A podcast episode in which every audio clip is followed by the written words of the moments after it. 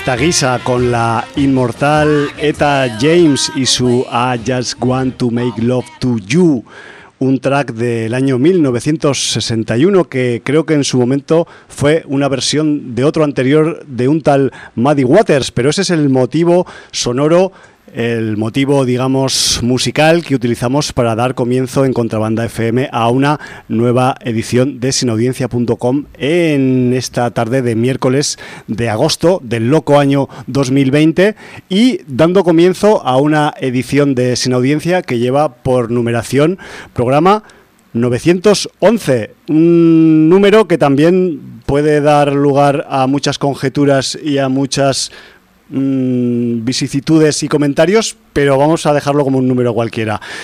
En este sin audiencia 911, aparte de Javier Cajum, que está en el micro presentando, tengo en, en, el resto de micros del estudio 1 de contrabanda, pues a un nuevo cónclave que va a afrontar el programa 911 con ayuda del que está en el control, que soy yo, y los voy a pasar, las voy a pasar a presentar pues desde mi lado derecho hacia mi lado izquierdo y empiezo con el micro 3, pero en la posición 4, representando a un proyecto de contrabanda FM llamado Lethal Age, que ahora está pues en el limbo, de eso quizás vamos a hablar ahora también, mi compañero José Ramón. Buenas tardes, José. Buenas tardes. Ya empieza a ser un clásico esto, Javi de los agostos. este mismo equipo ya son, creo que tres o cuatro años. Bueno, pero es que cuando, cuando funcionan, pues a mí me mola. A ver, que igual algún verano cojo y meto los nombres así en, un, en una bola de bingo y los saco al azar y os, y os mezclo. bueno. Pero bueno, la cuestión es que, pues, em, estamos en esta combinación que ahora vais a acabar de conocer y con eso nos enfrentamos al 9-11 de Sin Audiencia. Después de José en el micro 4, pero en la posición 3 con un esplendoroso esponjillo rojo, representando a Cine en Serie tengo a Aida. Buenas tardes, Aida. Buenas tardes. Buenas tardes de nuevo. Eh, me alegro nuevamente de verte por el estudio 1 de Contrabanda, esta vez con los con los Lethal Age y con, y con el Hum aquí, que supongo que nos, nos vas a un poco pues a, a, poner el punto sobre la I en esos comentarios que vamos a hacer de cualquier cosa que se nos ocurra, porque ya sabéis, en Sin Audiencia cardamos películas, cardamos series, secuelas, precuelas algún libro cae de vez en cuando, algún cómic también. Y bueno, eh, para acabar de presentar, me voy a mi, a mi mano izquierda total, también con un caperuzón rojo. También tenía ganas de verlo yo delante de un micro, porque me parece que últimamente no se está prodigando demasiado, aunque le está volviendo a pillar el tranquillo en el micro 1, pero en la posición 4 pues tengo a, representando también al Lethal Age y a qué pasa en el mundo, pues a un tipo que viene desde mm, Argentina y que se llama Nacho. buenas, tardes, Nacho. Encantado de estar aquí. Nunca mejor dicho, al lado izquierdo siempre. Y, yo sé que tú estás siempre en el lado izquierdo, bebé. Y bueno, estoy, estoy encantado de estar aquí, sobre todo y reencontrarme con viejos amigos que hace meses que no veo con esto del COVID y el confinamiento y, todas esas vainas. La distancia social y todas esas milongas, pues a José hace meses que no le veo, a Aida hace mucho también y a ti, bueno, te he visto hace un par de meses por, el barrio, pero bueno. Contadas veces, bueno. Hace mucho que no tengo una reunión de amigos, así que estoy, estoy encantado de estar aquí y bueno, haremos lo que podamos porque yo soy un aficionado al cine, no soy un Bueno, bueno, bueno, Nacho. No soy eres el único que tiene experiencia cinematográfica. Ah, bueno, como, como, como, extra. Bueno, pero es experiencia cinematográfica. en cualquier caso, antes de que empecemos a, lanzar referencias y a comentar las cosas que hemos traído para el programa y tal, eh, Nacho, eh, también te quería agradecer eh, a ti a todos os agradezco venir, que hayáis venido, pero a Nacho más aún porque Nacho hay que decir que está lesionado y que además pues eh, tiene una cierta dificultad de movimiento y el hecho de que hayas venido hoy pues te hace como doblemente valioso en el programa. Que lo bueno, bueno, tenía ganas, ¿eh? tenía ganas. Al final las ganas pudieron más que la tendinitis. Ya, ya, ya. bueno, ya, y ahora que estamos así empezando el programa y tal, eh, vosotros dejasteis ya hace unos meses de hacer el Lethal Age, que era un programa vecino nuestro de las, de las noches de los, de los miércoles aquí en Contrabanda. Eh, ¿Sabéis algo del futuro del Lethal Age? ¿Tendrá futuro o no tendrá pues, futuro? os, he pillado a contrapié con la pregunta? O... No, no, tenemos que hablar. Ya hemos, hemos dicho algo, hemos estado ahí mirando. Si no, la verdad es que el, tema del que tratábamos en el Lethal Age nos están haciendo que, que volvamos. Claro, claro. están, pidiendo a gritos. están pidiendo a gritos. Perdona, Majo, pero, el, pero el humor satírico y la sátira social y musical es, vamos, o sea, está, bueno, tenéis mogollón de, aunque ya no está la mafia del PP en el gobierno, pero hay, hay mucho material igual. Hay otras ¿eh? mafias, hay otras mafias. sí, hay mucho material. Y bueno, hay que hablarlo, de ver cómo se hace y qué solución tenemos y cómo se va a hacer y tal. Y, Yo lo que pasa es que tengo, tengo un lema para, para todo o las cosas las haces con ganas, o las haces bien o no las haces. es, el lema, es el lema de Letalesa. Pues para, para, hacerlas así por inercia, a medio gas, igual las, los últimos programas ya no, no sé, nos costaba venir, no teníamos esa chispa. Pues, ese, ímpetu, ¿no? Igual, hay, que, hay que decir. Ese entusiasmo, esa motivación, ¿no? Hay que decir que durante prácticamente 12 años el hizo todo, todas las semanas. Incluso verano. Incluso verano. El, verano, El verano que me rompí la pierna porque tengo una tendinitis en, la, en, el pie derecho y en el otro tengo un tornillo con un caño con tornillos. Que se sigue haciendo Lethal Me lo quebré en tres partes y José vino ese verano igual a hacer Lethal Age. Hubo un programa mítico que yo lo estaba escuchando que no le puso el sonido a los. Tenía los, los micros apagados, así que se escuchó la música de fondo todo el tiempo. Ah, durante media hora. Ese es mítico. Eso, si lo hacemos en Sin Audiencia, tendríamos un problema. Eh, sí, sí, sí. Pero eh, yo tenía. Es que yo hacía una cosa cuando estaba solo, que era me ponía música, que no lo hacemos normalmente en que me ponía música por debajo. porque a veces venía solo y tal, y digo, para tener compañía y tal. Yo lo hago en otras ocasiones. Me ponía música por abajo. Entonces, como ponía música por abajo, aparte de que tenía otros invitados pues eso, y al final... Y yo llamándole por teléfono para, para avisarle, pero no me atendía. Bueno, son cosas del directo. Quien, quien no se haya enfrentado nunca a manejar un directo y a manejar una mesa de mezclas a la vez que está hablando en un micro no sabe de, de la dificultad que en casa con el, con el yeso, ahí, a la pata a la virulesa, y, intentaba llamar para decirle que no estaban saliendo al aire, pero nada, pues estuvo 40 minutos ahí la, si, hiciéramos, si hiciéramos un libro sobre Lethal sería... Ese, episodio ocuparía un capítulo gordo. Sí, otro que enviamos al espacio no se grabó y bueno, estas bueno, Unos, unos cuantos que están ahí perdidos, ¿no? Que no se han grabado con Frankie ahí. Bueno, es que también ya sabéis que a veces las máquinas fallan y por eso mm, conviene hacer dobles copias o incluso a veces triples de las grabaciones por si acaso. Pero bueno, ¿qué, os voy a contar si sois contrabandistas de, ese tema en pues concreto. Lo, lo dicho, eh, estamos ahí hablando a ver qué. A ver, eh, porque a ver qué aparte hay que ver cómo viene la mano, porque ahora en septiembre, Eh, claro. con el tema este del COVID y que con los rebrotes y tal, a ver Y qué hay tal. que, ver, hay que ver también el, el tiempo que se tiene, Sí, claro. o las cosas, si, se si nos meten otra vez cosas. en cuarentena. Bueno. Bueno, yo en cualquier caso os animo a que sigáis vuestro ímpetu radiofónico. Yo animo a todo el mundo que viene a que haga radio. O sea, es que es, es una terapia, eso ya lo sabemos. Eh, funciona también como, como, como mm, ejercicio de volcado de neuras cerebrales en el micro. risotera- risoterapia, pero También, por supuesto. Y, y, ya, y también os, os empujo y os, y os, y eh, os- os hago, digamos, un, un- un buen empentón para que, a pesar de que venga como venga el otoño, os planteéis hacer radio en directo. Eh, sin audiencia, estuvo haciendo radio en directo durante la pandemia, también en unas condiciones un poco pues más fáciles, porque éramos solo dos personas y una estaba por teléfono, me refiero que era una cuestión, pero a veces se puede buscar una fórmula, sea la situación que sea, para sacar adelante los programas. Me refiero que no os desaniméis por el tema del No, y otoño, aparte por la el tema de las mierdas. política, económica y social pide a gritos que Por volvamos. favor, o sea, yo estoy, yo, yo estoy deseando que no voy a gritar porque estoy delante de un micro y va a saturar, pero yo quiero que vuelva el Lethal Age, que lo sepáis. Y ¿vale? aparte, como te habrás fijado, los últimos programas que hay colgados en el podcast ni siquiera tienen los comentarios. Yo ya estaba un poco que tampoco escribía los comentarios a juego. Ya. ¿no? Eh, así que bueno. Estabas un si- poco mustio tú Sí. con, la, con el proyecto un poco. Sí, bueno, a ver si re- renovamos aire, el aire y nos ponemos las Claro, a, pilas. a y veces hay que parar y Sí. para volver. Sí, sí, sí. Y coger mejor. impulso. coger impulso. Ahí está. Exactamente.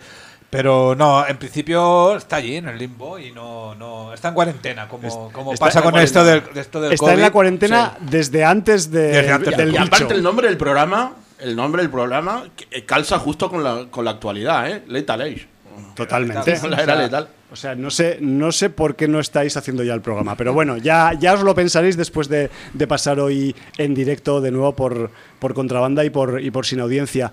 Bueno, Nos, yo como, como Aida, por auto- favor. au- autopromoción por, y, por y favor, spam un ¿ti- poquito. ¿Tienes novedades sobre lo tuyo, bueno, sobre no, lo vuestro? vol- volvemos el, el 4 de Sí, septiembre, de ole. momento en YouTube aún. Tienen serie en Pero en directo, lo hacemos en directo. O sea, lo, Ah, que, lo, que, YouTube. lo que se graba allí, pues queda Claro. allí. Ah, ah, ah. Y aquello será pues como un viernes, ¿no? Si mal Sí, no los recuerdo. viernes. Los Vale. Viernes, más o menos de 9 a. mm, Horario nocturno. Sí. Por si acaso hay. Sí, sí, 9 a las 21. Oye, ¿y en. YouTube dejan decir cacaculo, pedopis y eso o no? No, Pues no no habéis sé. tenido un problema hasta ahora, ¿no? No, de momento no. Vale, y vale. creo que hemos dicho de todo ya. Ya me lo sí, imagino, por sí, eso te lo digo. ¿Está registrado por alguien ese- esa broma? o? No, que va, es Ah. porque, porque es YouTube ¿eh? y a veces YouTube pues no le gustan según qué Sí, no, no, contenidos. de Es- censura. simplemente- No, pues igual hay que simplemente por pagar, el canal. O sea, hay que sea- pagar derecho de autor. No, no, es que, por ejemplo, simple y llanamente, es muy posible que el Lethal Age no lo pudiéramos hacer por YouTube. Ah. ¿Quién Bueno, sabe? Quizás podíamos probar y poner, Sí. y poner a prueba la Hostia, plataforma. eso podíamos hacer. A ver, ¿hasta dónde podemos apretar? Yo creo que Uy. Contrabanda es la única emisora capaz de emitir Lethal Age. O sea, tenemos que estar muy agradecidos. de- Bueno, eh, yo creo que Podríamos bueno, creo que ninguna otra emisora Podíamos probar, por, el programa. podíamos probar por YouTube a ver si nos. si nos- o probar en el Spotify a ver si os pillan el. No el- creo que el ninguna otra emisora aguantara, aguantara más de tres programas. o en ¿eh? Evox. Igual nos echan de Evox. Bueno, en Evox hay de todo. O sea, yo, en- yo en Evox creo que estaríais bien acogidos. Sí. Sí, pero bueno, la cuestión es que lo tenéis que probar. Dejaros de posibilismos y, y meteros caña con la realidad. Bueno, estamos delante del 911 de Sin Audiencia. Tenemos, Fahrenheit. por ejemplo, no, ese era, era otro, era Fahrenheit 911. 911 sí era, ¿no? Era del, del- el del 911 famoso. Ya decía yo que, que me sonaba de algo el número. La cuestión es que tenemos por delante, pues, aproximadamente hora y media, eh, y ahora un poquito menos. Tenemos un mogollón de referencias. Eh, tengo que decir también que eh, esta semana he revisado los estrenos que hay y ninguno es de corte sin audiencero, así que nos podemos saltar los estrenos. Y además, se me estaba olvidando decir que he puesto a Eta James y, ha puesto, y he puesto su mítico tema. Vuelvo a repetir el título del track, I Just Want to Make Love to You, que quizás os puede sonar por un famoso anuncio mm, comercial de los años 90 de una famosa marca de refresco gaseoso, dietética en este caso, y es porque Eda James y su canción aparecen en la banda sonora del primer capítulo de una nueva serie que HBO ha estrenado estos últimos días, recientemente, el pasado domingo, y que no es otro que Lovecraft Country. Así que al menos eh, una parte del equipo titular hoy de Sin Audiencia eh, pues comentaremos un poco qué es lo que ha dado de sí ese primer capítulo de esta serie con ese título tan, vamos a decir, eh, rimbombante y tan circunscribillente, ¿no? No me acabo de inventar una palabra, porque nos, nos pone Sí, la acción, la referencia sí, sí, en el nombre de H.P. Lovecraft que todo el mundo lo tiene en la cabeza y que pues detrás esconde muchas cosas de las que hablaremos después. Lo primero que vamos a hacer antes de, ir con, con Lovecraft Country es como Aida ya es también pues como veterana del verano en sin audiencia y tal. Sí, sí, no, el pues verano es vamos- menos si no se si, viene aquí. si te es- parece, vamos a darles primero un poco de cancha a nuestros compis del Lethal Age y que se saquen eh, pues mm, algún título, algún visionado de esos que han visto en esta última temporada. Por ejemplo, José, tú me has comentado antes una, una película de no sé qué, de unos hijos que... Sí, que- Hijos que- de los Hombres, que la vi hace poco. Hijos de los hombres, que es, que De es Alfonso Cuarón. una película de, de Mr. Cuarón y que, y que es una película de, Es una película- de, de- de la primera década de los 2000, si Sí, mal no recuerdo. Sí, sí, es una película, bueno, no, no sé si la gente eh, la ha visto, es, una, es, es un futuro apocalíptico donde pues no, no ha habido, la humanidad es, es infértil Hay problemas con la fertilidad. Exactamente, Del no. Homo sapiens. del Homo sapiens y de repente pues nace un... aparece el milagro de que hay una chica embarazada y deben protegerla porque, bueno, pues el gobierno quiere aprovecharse y hay unos, re- hay unos revolucionarios que también quieren... Bueno, está por ahí, por ahí, tampoco voy a, a explicar mucho el tema. Bueno, pero es una situación un poco ahí rompedora, ¿no? Rompedora, sí, ¿no? Y bueno, la película está bien, pero es verdad que luego, hablándolo con mi pareja, la verdad es que al final creo que la película eh, propone, propone bastantes cosas, pero se diluye a veces en, en un poco una... eh, o sea, demasiada violencia que, que a veces no viene a cuento, ¿no? No sé si me... ¿sabes? O sea, Sí, como, como que al final como que al final eh, hay demasiada violencia y, y tramas que podían ser súper interesantes quedan como a la mitad o quedan como un poco diluidas, ¿no? O sea, como que al final acaba siendo más importante. Es un poco como yo soy un yo soy Alfonso Cuarón, soy un intelectual y voy a hacer una película de acción, pero claro, no puedo hacer una película de acción porque si no mi prestigio mm, mi prestigio se bajaría, ¿no? Claro, Digamos. y hay que meterle y hay que meter allí unos pocos de algún contenido más serio, todo, algún ¿no? contenido más serio, ¿no? o, sea, o sea, en vez de ser una película con contenido serio eh, que, que tiene algo de acción, de, de acción, ¿no? Me pareció un poco una película de acción donde le han ten- tenido que meterlo serio para que, que pareciera, ¿no? Y por ahí me chirría, aunque la propuesta me parece muy bien, está muy bien rodada, los actores están bien y, y además tiene una crítica brutal a la sociedad. Total, o sea. Total, es una crítica a, a la, a la sociedad, a- al futuro, pero vamos, a los a los liderajes, a los eh, sí, a los liderajes de, de esta gente que, que es líder, pero que al final acaba haciendo justo lo que está contra lo que está luchando, está haciendo hace lo mismo contra lo que a lo que combate, ¿no? Que eso está muy de moda eso últimamente. en nos suena de la realidad, ¿no? Nos suena un poco de la realidad, ¿no? Qué fuerte. gente que critica y que, y que dice ir en contra de una cosa y luego acaba haciendo lo mismo, ¿no? Eh, y, y bueno, pues, pues la verdad es que es una película, a mí me pareció bastante entretenida Sí. y, Dedicada muy a, buena. A Podemos. Por, Bueno, ejem- Podemos por- ejemplo. A, a Podemos, por ejemplo, eh, también a, buena parte, otros. a buena, a buena parte del independentismo también. También. Por ejemplo, también, sí. O sea que a, a- a mucha realidad social, a, a- a- a- bueno, a, a mucha, a muchos espectros políticos y, y de la sociedad. O sea que no solo circunscritos a, a uno, a uno solo. Pero la verdad es que la propuesta fue interesante. Sí. Y hay que decir que Yo tengo buen recuerdo de ella. hay ¿eh? que decir A que he empezado de- a ver un clásico hoy. Sí. Hacía tiempo que no veía filming y tal y, ¿Cómo es posible que tú no veas filming? Es que, ¿qué pasó? ¿Se te borró de la No, de no, la bueno, confinamiento, otras cosas y estas cosas y al final. Vale. Y bueno, he empezado a ver, lo que pasa es que no la he acabado. He empezado Bueno, a ver Último Refugio de, Hombre, por favor. de Raúl Walsh con, con Humphrey Bogart. Eso es una Yo maravilla. ya sé, yo Eso sé, es una maravilla. Sé que eres un fanático del Humphrey Bogart Bueno, y, Humphrey- de- y del cine, del cine de- en de blanco, clásico de, de, esa los clásicos en general, pero bueno, Humphrey casi todo lo que tocaba a ti te encantaba. Sí, sí, sí. Bueno, pues oye, Hijos de los Hombres, Children of Men, que, que aquí pues supongo que hablamos de ella, pues hace la tira, porque esta película es como del año 2006, ¿vale? Que ya, ya, ya ha llovido un poco, pero yo, yo tengo buen recuerdo de ella y además mm, también eh, recuerdo que había una, un fuerte...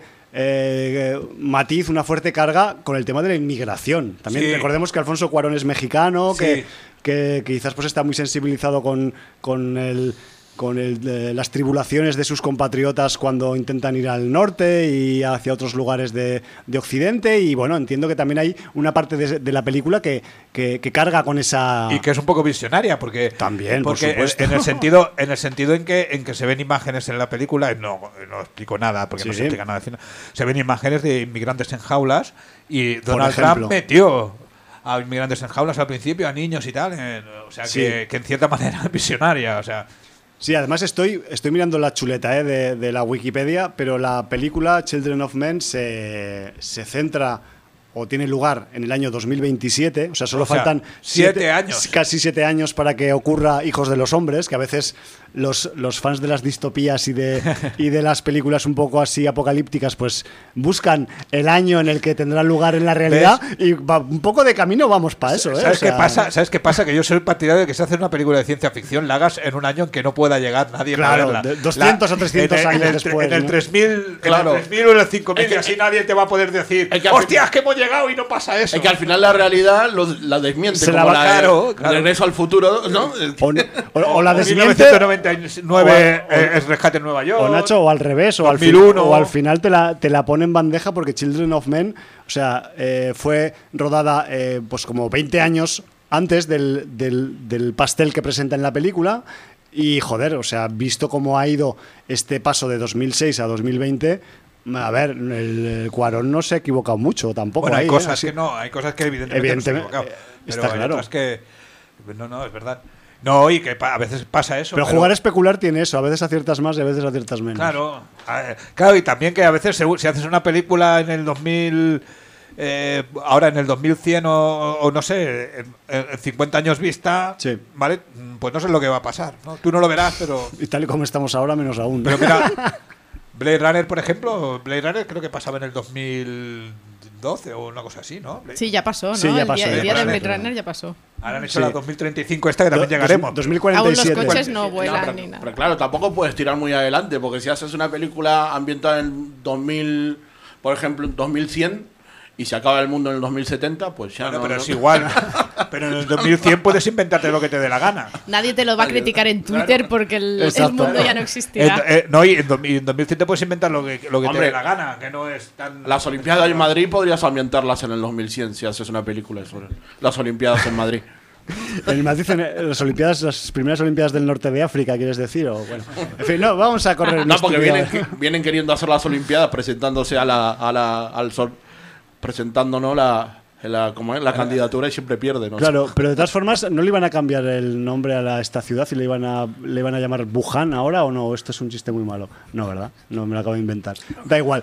Eh, por, por cerrar un poco el tema Children of Men, Hijos de los Hombres, eh, os recuerdo que en aquel reparto, evidentemente, pues el protagonista o el, uno de los principales protagonistas era Clive Owen, que es uno de los títulos más potentes que tiene este actor, pero luego también teníamos en la película a Julianne Moore, a Michael Caine, ah, y aún que por aquellos entonces no era mm, quizás tan conocido como ahora, tal Charlie Hunnam, que después ha ido creciendo mucho en las producciones británicas y, ahora pues eh, es un tipo cotizado dentro de lo que cabe dentro de la escena del, espectro de actoral británico y aquí pues hacía un papel en el que pues todavía no era muy conocido. Eh, ¿Tenéis algún recuerdo, Nacho Aida, de Hijos de los Hombres en algún momento, si la habéis visto? ¿Os tenéis Sí, la buen tengo recuerdo? lejana, pero sí que ¿Tenéis me- buen recuerdo? ¿Tenéis Sí, mal recuerdo? bueno. Yo no. Y el problema que si la vi hace mucho tiempo Claro. y estaba en Argentina, ¿de qué año es? 2006, no, Ah, ya estabas entonces aquí, no, ya estaba aquí. No, porque hay películas que igual se comentan aquí en España Sí. o en Cataluña, digamos, y que son de la época de los 80 o así.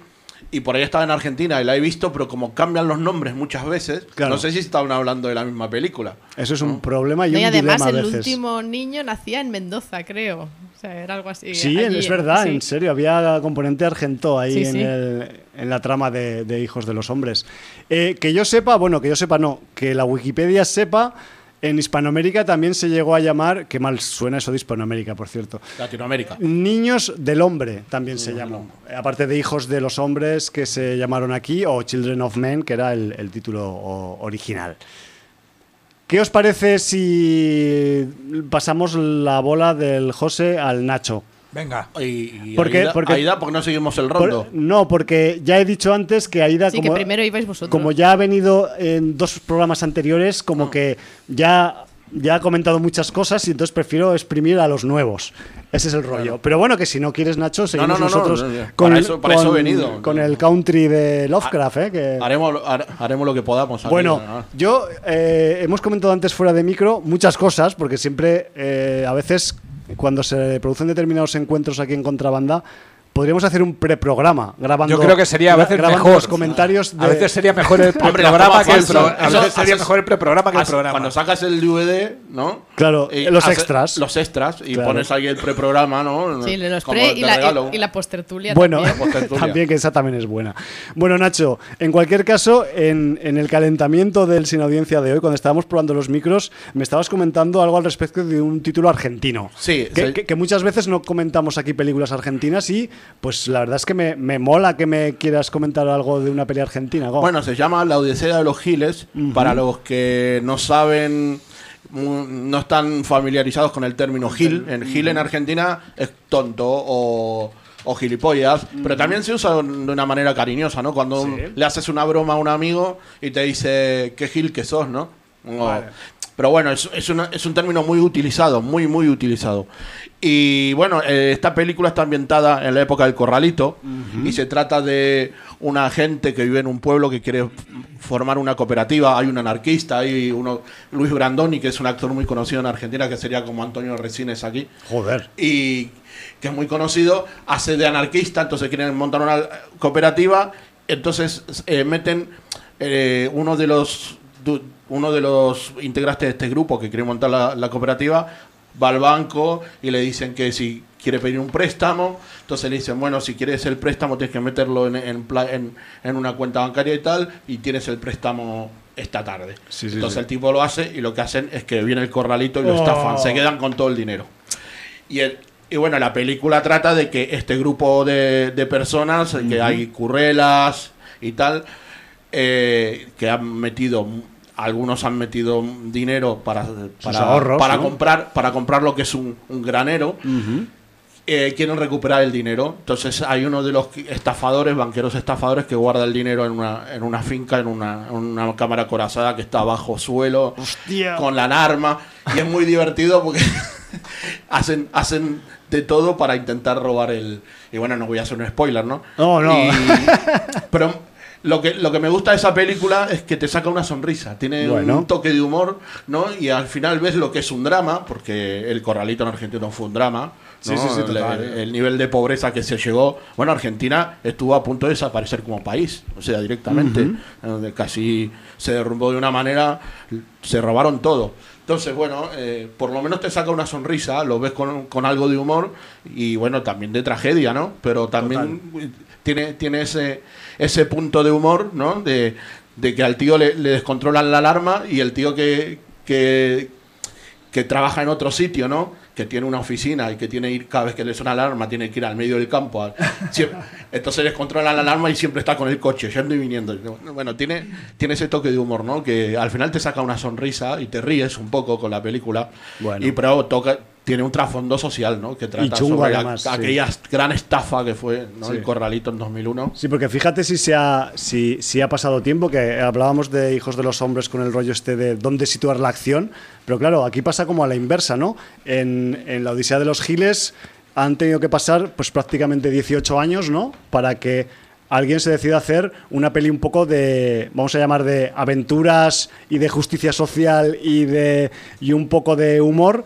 Con el, con el tema del corralito, ¿no? Que, que fue, pues eso, como, No, fue- fue una- como el, el- el drama hecho persona. Bueno, ¿no? ahora Argentina está, eh, está más o menos igual. Argentina Ya, es un país. no, no ha mejorado mucho. Bueno, Argentina es un país, y esto ya va más de política que de cine. Bueno, es un, país, es un país en crisis, es un país saqueado Sí. y que es un país que es donde le- bueno hay mucha pobreza y eso mientras esté bajo el- Argentina mientras está funcionando como un país capitalista dentro del organigrama este de la glo- globalización seguirá siendo un país pobre, seguirá habiendo crisis. O sea, son no- nunca se acaba, es una Ya. rueda. Es una ¿no? rueda mejora que- un que nunca deja de poquito, girar. mejora un poquito con los Kirchner, mejora un poco, luego vino Macri, lo acabó de hundir y ahora están otra vez en esa dinámica. Oye, Es verdad, que, perdona, es Dale, verdad que han puesto un, un payaso para una chica vestida de payaso para anunciar los muertos del COVID Ah, en no lo- Argentina. no lo sé. Yo vi una foto, yo vi por Twitter eso. cuidado con los twitters, eh, que algunos son falsos. Sí, sí, sí, por eso lo digo. Por No, eso, ahora en Argentina por eso le están- preguntaba. Ahora en Argentina están con un pibe, están otra vez como el, el caso Santiago Maldonado, un, pibe que desapareció, luego apareció muerto en manos de la policía, que se llama Facundo Castro, que también desapareció y parece que ahora lo han encontrado muerto y, y que son, bueno, todo apunta que es la policía, pero claro, los, la policía secuestra, los matan y luego los dejan tirados por ahí, ¿no? Asesinatos extrajudiciales, Sí. ¿no? Vale, vale. Váyatela. Bueno, eh, Nacho, que no se nos vaya del tema. Sí, sí, sí. Eh, en la Odisea de los Giles, en el reparto, aparte Ricardo Darín. sale- del Brandoni sale también el Darín. Pero, Ricardo sa- Darín. pero sale otro Darín además. Ah, sí, que es el hijo, me Claro, parece. entonces sí. quería que me explicaras si tú sabías si el chino Darín es también eh, familia del, del Ricardo Darín o es, es una Yo, coincidencia. a ver, me parece que es el hijo. Sí, Sí, es juraría- el hijo, es el sí, hijo. es el hijo, es el hijo. Creo que es el hijo, sí. Sí, porque yo ahí ando un poco perdido, ¿eh? O sea, me refiero bueno, que- está le- a mí la, el- la actuación que más me gusta es la que hace Luz Brandoni, que es hace de anarquista, ¿no? Y, habla Ya de me, ya me lo imaginaba. Y, y, bueno, es un actor que... ah, Es un tipo con trayectoria en Argentina, En ¿no? Argentina no tiene proyección internacional, no es Javier Bardem, no es... No es, eh, no es Ricardo Darín no tampoco. Ricardo no Ricardo Darín, desafortunadamente. no es Federico Lupi, por ejemplo, pero es un actor que es, es bueno y ha hecho mucho, mucho cine, mucho, mucha televisión y ya está veterano, ya debe tener unos más de 70 años, o sea, ya es un tío con una trayectoria. Y bueno, aquí hace de uno de los, de los instigadores de, de lo bueno de la iba a decir del atraco pero el atracador es el, el, el otro el que le va el, el Bueno, banquero bueno, no está claro. el- Los que atracan son los que llevan el traje. Claro. Ellos lo que quieren es recuperar lo que les, lo que les han robado. Y bueno, y hace uno de los es uno de los instigadores de, de esa travesía, de esa odisea y, y es el que hace anarquista, ¿no? Eh, Y Bueno. siempre está ahí, ahí ¿no? arengando ahí con, con Bakunin y Qué bueno. Oye, una cosa te voy a preguntar para que, para que la gente lo tenga claro. ¿Hay algún problema, no problema, sino igual eh, pues desfase cultural o idiomático o, o situacional si gente de España ve esta película? ¿Lo va- ¿La va a entender enteramente? Yo Sí, creo ¿no? que sí, yo creo que es muy fácil de entender. Bueno, culturalmente Argentina es muy española, primero por, por herencia colonial. Sí. O sea, somos- fuimos colonia de España hasta, mil, hasta 1816, o sea que la cultura, sobre todo, la, la- bueno, todo, o sea, la religión, todo nos viene de España. Sí. Y después está la cultura indígena, claro, que fue, que fue ¿no? un poco desplazada por la cultura española Sí, borrada, ¿no? Más borrada. menos, sí. Y, y después por la inmigración, la gran cantidad de inmigrantes españoles. Bueno, yo soy eh, bisnieto de españoles. O sea, bueno. Nadie lo diría. Yo pensaba que Y- y venías de- muchos italianos de otra también. parte del Sí, mundo. también, también cultura italiana. Pero más se lleva...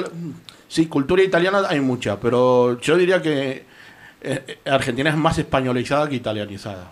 Sí, al menos en, en la, en la parte dura histórica fue. Bueno, igual- el idioma. Claro, No más está esto, la hay que ver el idioma. No hablamos italiano, hablamos español. ¿no? Y est- estamos independizados en 1816. A ver si Cataluña toma nota tampoco. Eso es una puya, que lo sepáis. Muy bien. Oye, pues eh, agradecemos tu recomendación de la Odisea de los Giles, que voy a decir... Alguna- algunas palabras, como cuando vine yo a España, se, se pueden. eh, si lo veo en español, Quizás dudar las- a ver qué, no qué querrá acaba de decir entender. con esto, pero. Bueno, a vamos, mí se siempre entiende me pasa con las pelis argentinas que tardo 10 minutos en, Nah, pero en se entiende. cambiar En el- ponerte el- a tono. Sí. Nah, pero se entonces entiende. ya, luego ya lo entiendes todo. Pero se entiende muy bien. Yo, por ejemplo, la película, película Tesis la Sí. vi en Argentina antes de venir aquí y entendí todo. Y algunas palabras me sonaban, otras no, pero se entiende muy bien. ¿no? No hay- Bueno, bueno. Estamos ahí al tanto de la Odisea de los Giles del señor Sebastián Borenstein y, que además recuerdo que es una película que en su momento creo que se llegó a estrenar en cines aquí el año pasado, en 2019, y no sé si llegó a participar en el premio este que de los cineastas eh, sesudos que son los premios Goya. Pero bueno, eh, quitando eso, eh, pues agradecemos, Nacho, repito la, la recomendación de la Odisea de los Giles. Y no sé, Aida, ¿cómo lo ves, tía? Mm, ¿Nos vamos a. a- a territorio- ¿A Lovecratizar o qué? Territorio O- tentacular. O, prefieres a dejarlo un poco para más tarde y. ah, no, yo como que tú mandas. Bueno, pero. yo vengo aquí de, de, de pero invitada. quizás igual tú has traído otra cosa más que te quema en la chuleta o algo y. Ah, no, yo he traído. Bueno, como me. mm. bueno, traer. tra- porque traigo cosas atrasadas de otros días también que ya, se ya, ya. quedaron allí. O que me pediste también que hablara un poco del colapso, si quieres. Ah, hostia, sí, mira, pues aunque O si, no si, sé. si me puedes o nos puedes dar un poco de colapso, así entramos en, en modo series, ¿vale? Y Vale. después del colapso ya nos metemos. O sea, del colapso viene muy en Hijos de los Hombres también. Si ¿no? viene con el rollo argentino también, un poco podría tener relación. todo de- de estamos crisis y un poco de crisis y- económica y mundial, estamos aquí a, a tope hoy. Pues así un poco. ¿Qué- así qué es el colapso? A ver, brevemente. cuéntanos. Pues es una serie que se estrenó en Filmin. Casualmente, José Ra- mira, José, míratela, tío. por favor. Vale, Que son, son recomendación tuya. ocho episodios de unos 20 minutos, o sea que en total son menos de tres horas. O sea que es como una- De meriendas en. Tiene duración de sitcom, pero no es una sitcom, ¿verdad? No, no, no. Es. mm, Con ese título no puede ser. que va. Es el colapso en francés, l'enfondrament. Bueno, algo así. El fundament- bueno, Vale, vale. Sí, y la ha hecho, es un, dirigida por un, un colectivo de directores que se llaman eh, Le Parasite, bueno, El Parásito, Ajá, qué bueno. que se encontra, bueno, que eran exalumnos de la escuela de cine de allí donde, donde estudiaron, se juntaron, empezaron a hacer proyectos a- así en YouTube financiados con crowdfunding y estas cosas, y entonces se lanzaron a hacer esta, esta serie. Entonces, así técnicamente la curiosidad que tiene es que cada capítulo está rodado en un plano secuencia. Ah, mira, por- de ahí la duración, ¿no? Porque así no hacemos nada Supongo demasiado que- largo, largo. Sí. Mira tú qué cosa. Entonces lo, lo que hace eso es que te sientas parte de... de- Te metes ahí, Claro, claro. e- e- Eres, tú los, eres tú la cámara, ¿no? Vas- los vas siguiendo Sí, sí, allí sí, a sí. los personajes y le da ese, ese efecto de, de- de- de estar allí. Y sobre todo, sobre todo, la suerte que ha tenido esta serie ha sido eh, la pandemia.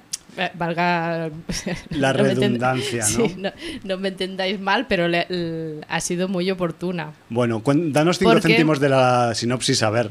¿Qué, Sí. qué nos parece? Pues tal como dice, bueno, el, el título, bueno, el el eslogan así de la serie ya decía, digo, ¿qué ocurriría si el sistema colapsara mañana, así de golpe? de un día para otro. Mira Sí, tú. o Pues sea, sí, ¿qué, principios mm, ganarían, no? ¿La solidaridad o el egoísmo de la gente?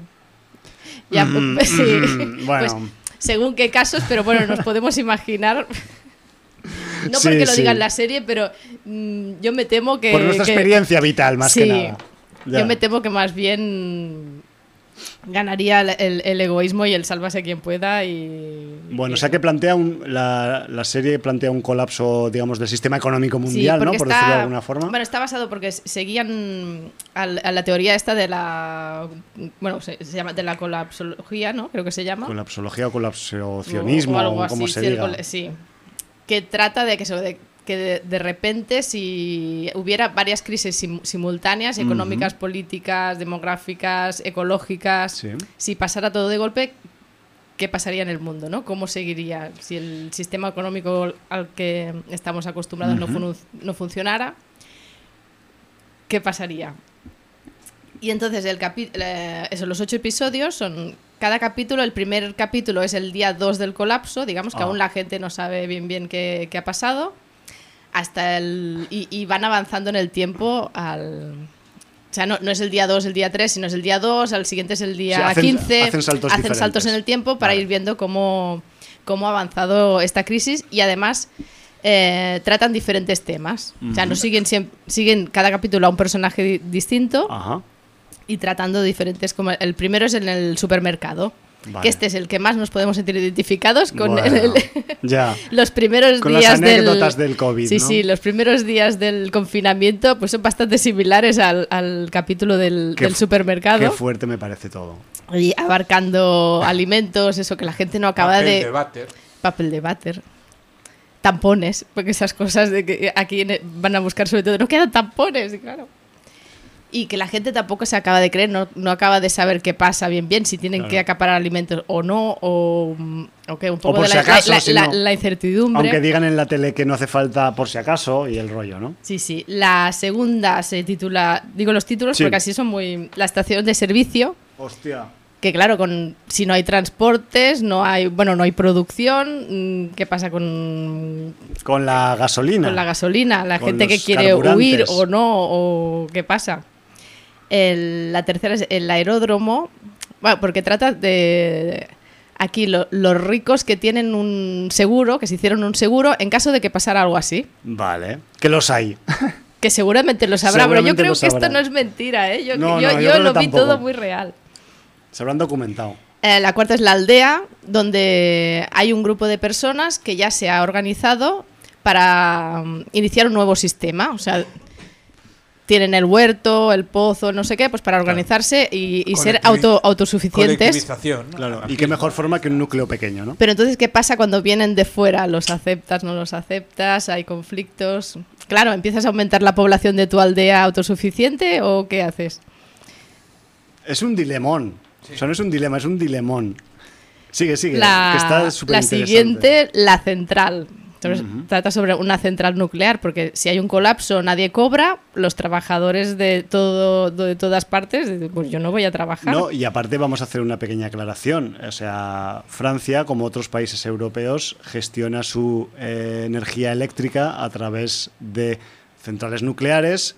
España, entre otros, le compra sus excedentes de electricidad a Francia mediante sus centrales nucleares y si ocurriera esto, pues habría otro dilema allí, ¿no? Pero, o sea, ¿se compra a Francia?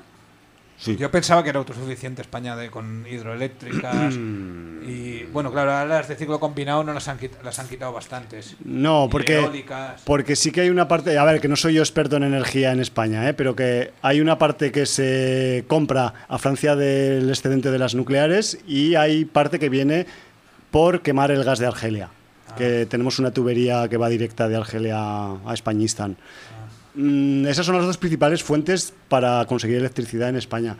Eh, pero yo tampoco soy experto, ya te digo. No sé si la parte, digamos, de las renovables y de las hidroeléctricas cuánto ocupa, pero es que con el, con el nivel de gasto que llevamos y el nivel de población que tenemos, no creo que lleguen, sinceramente. Y no estoy puesto, ¿eh? No quiero dar aquí un discurso ahora catastrofista. pero bueno. Y todos ahí con la batería del móvil y de la tablet y de todas las vainas. ¿eh? ¿Qué te voy a contar, Co? En fin, estábamos en la central. En la central. Pues Muy eso, interesante también, ¿eh? que eso, que si nadie va a trabajar, ¿qué pasa con las centrales Claro. cuando se recalientan las hay, cosas? Hay o robots que mandan pueden solos. controlar mandan hasta cierto punto. ¿o qué haces? Bueno, La siguiente, la residencia, es sobre una residencia de abuelos. Ah, que lo- mira. eh, esta, este es un drama. Este capítulo es ya, de pelos tío. de punta. Ya, ya, ya. De terror del cotidiano. De terror real. Ya. Sí, sí. Eh, y sigue con, con la isla, que también sigue con el tema este de los ricos. No ya de la aldea, sino de los del aeródromo, ¿no? Un Sí, poco. e- este sigue con lo del aeródromo, pues sí, eh, está en relación con ese. Que el de la isla, eh, técnicamente yo creo que es mm, bastante prodigioso porque mm, va por mil sitios. O sea, piensa, esto es un plano secuencia, pero es que Está muy currado. parece una, sí, una película de acción, o sea, es, una, es una pasada. Y el último es la emisión. ¿Que tiene que, que ver este- con las radios? No. No, con un programa de televisión. Oh, vale, pero que este no diré nada más. Vale, no lo digas porque además es el último capítulo. Sí. Eh, a mí me. Yo la.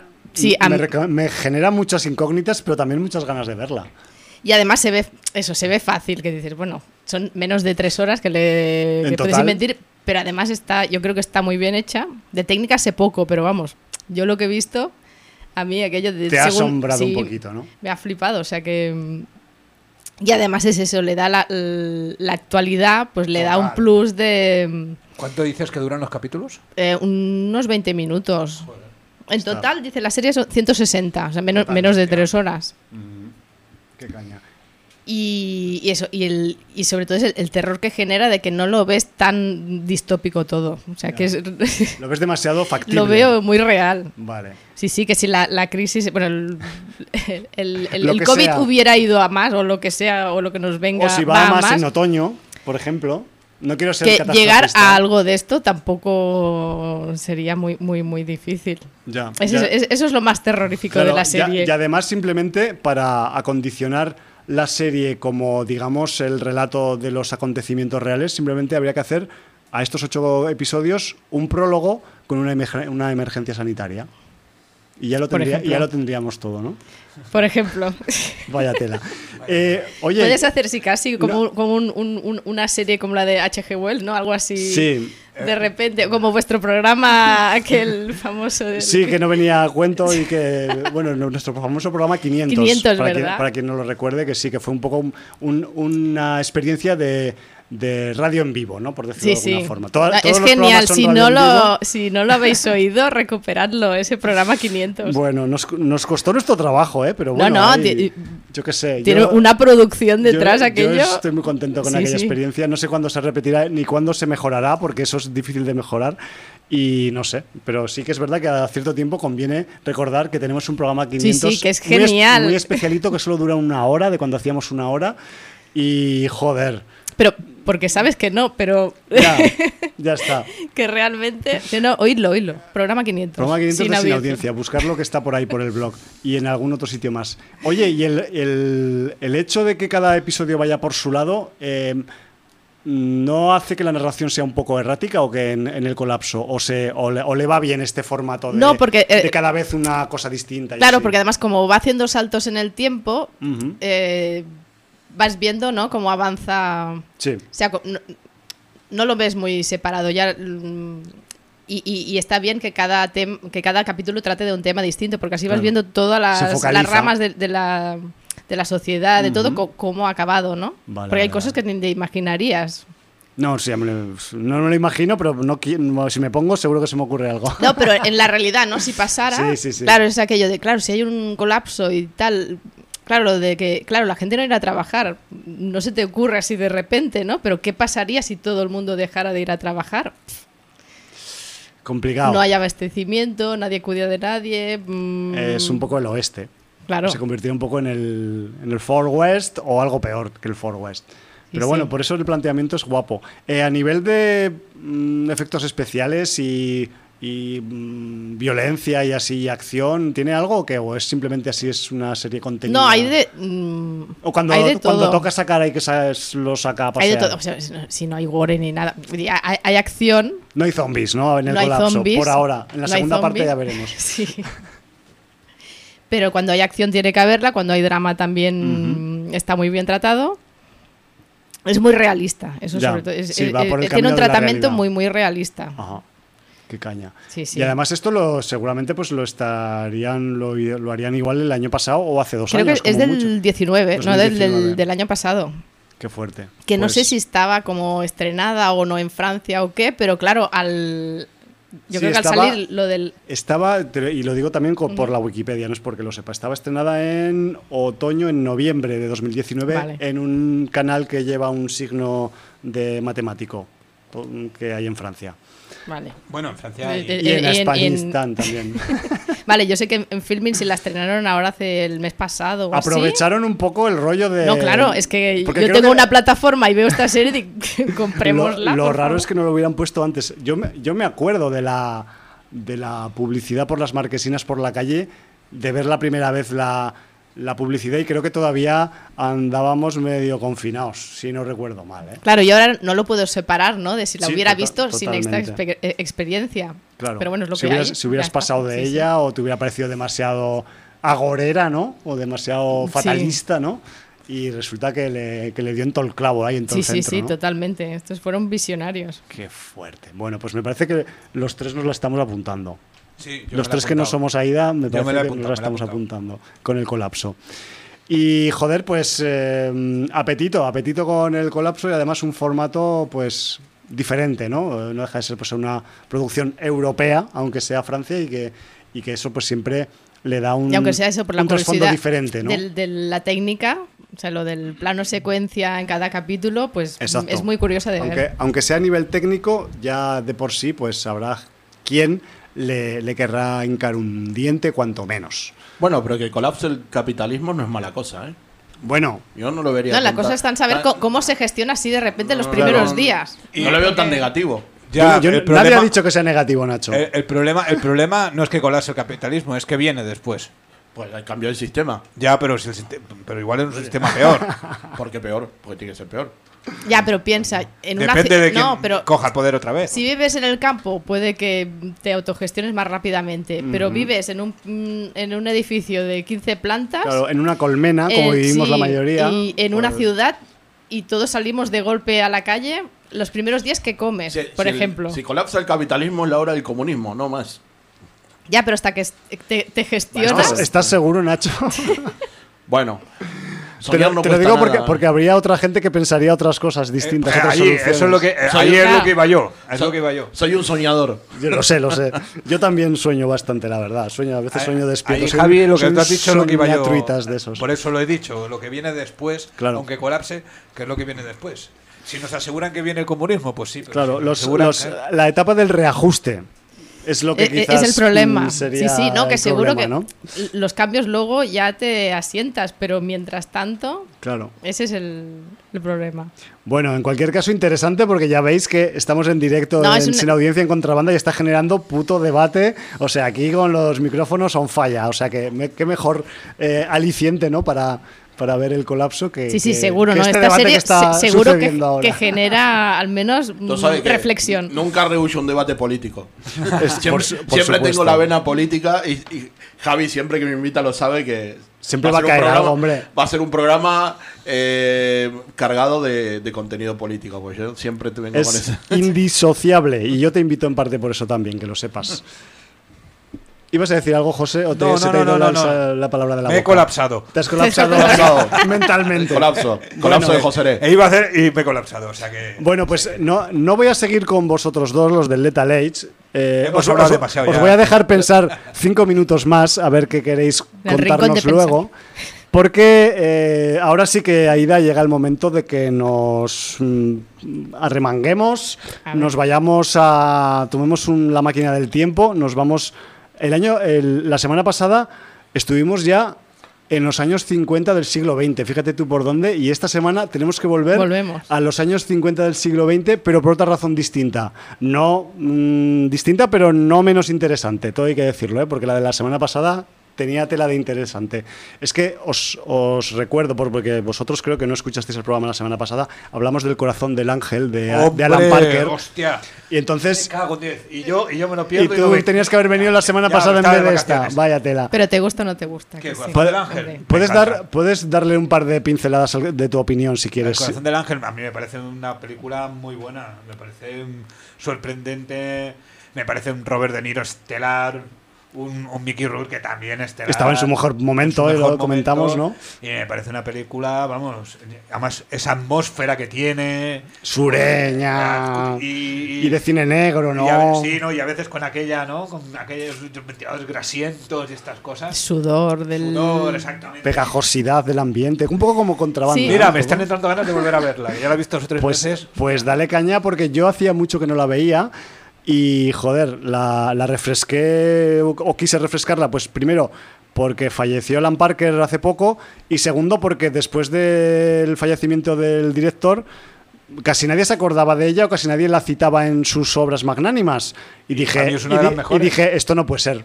Y aquí vino el HUM y, se, y con ayuda de Aida también, todo se ha dicho, pues la, nos la ventilamos la semana ¿Qué pasada. os pareció a vosotros?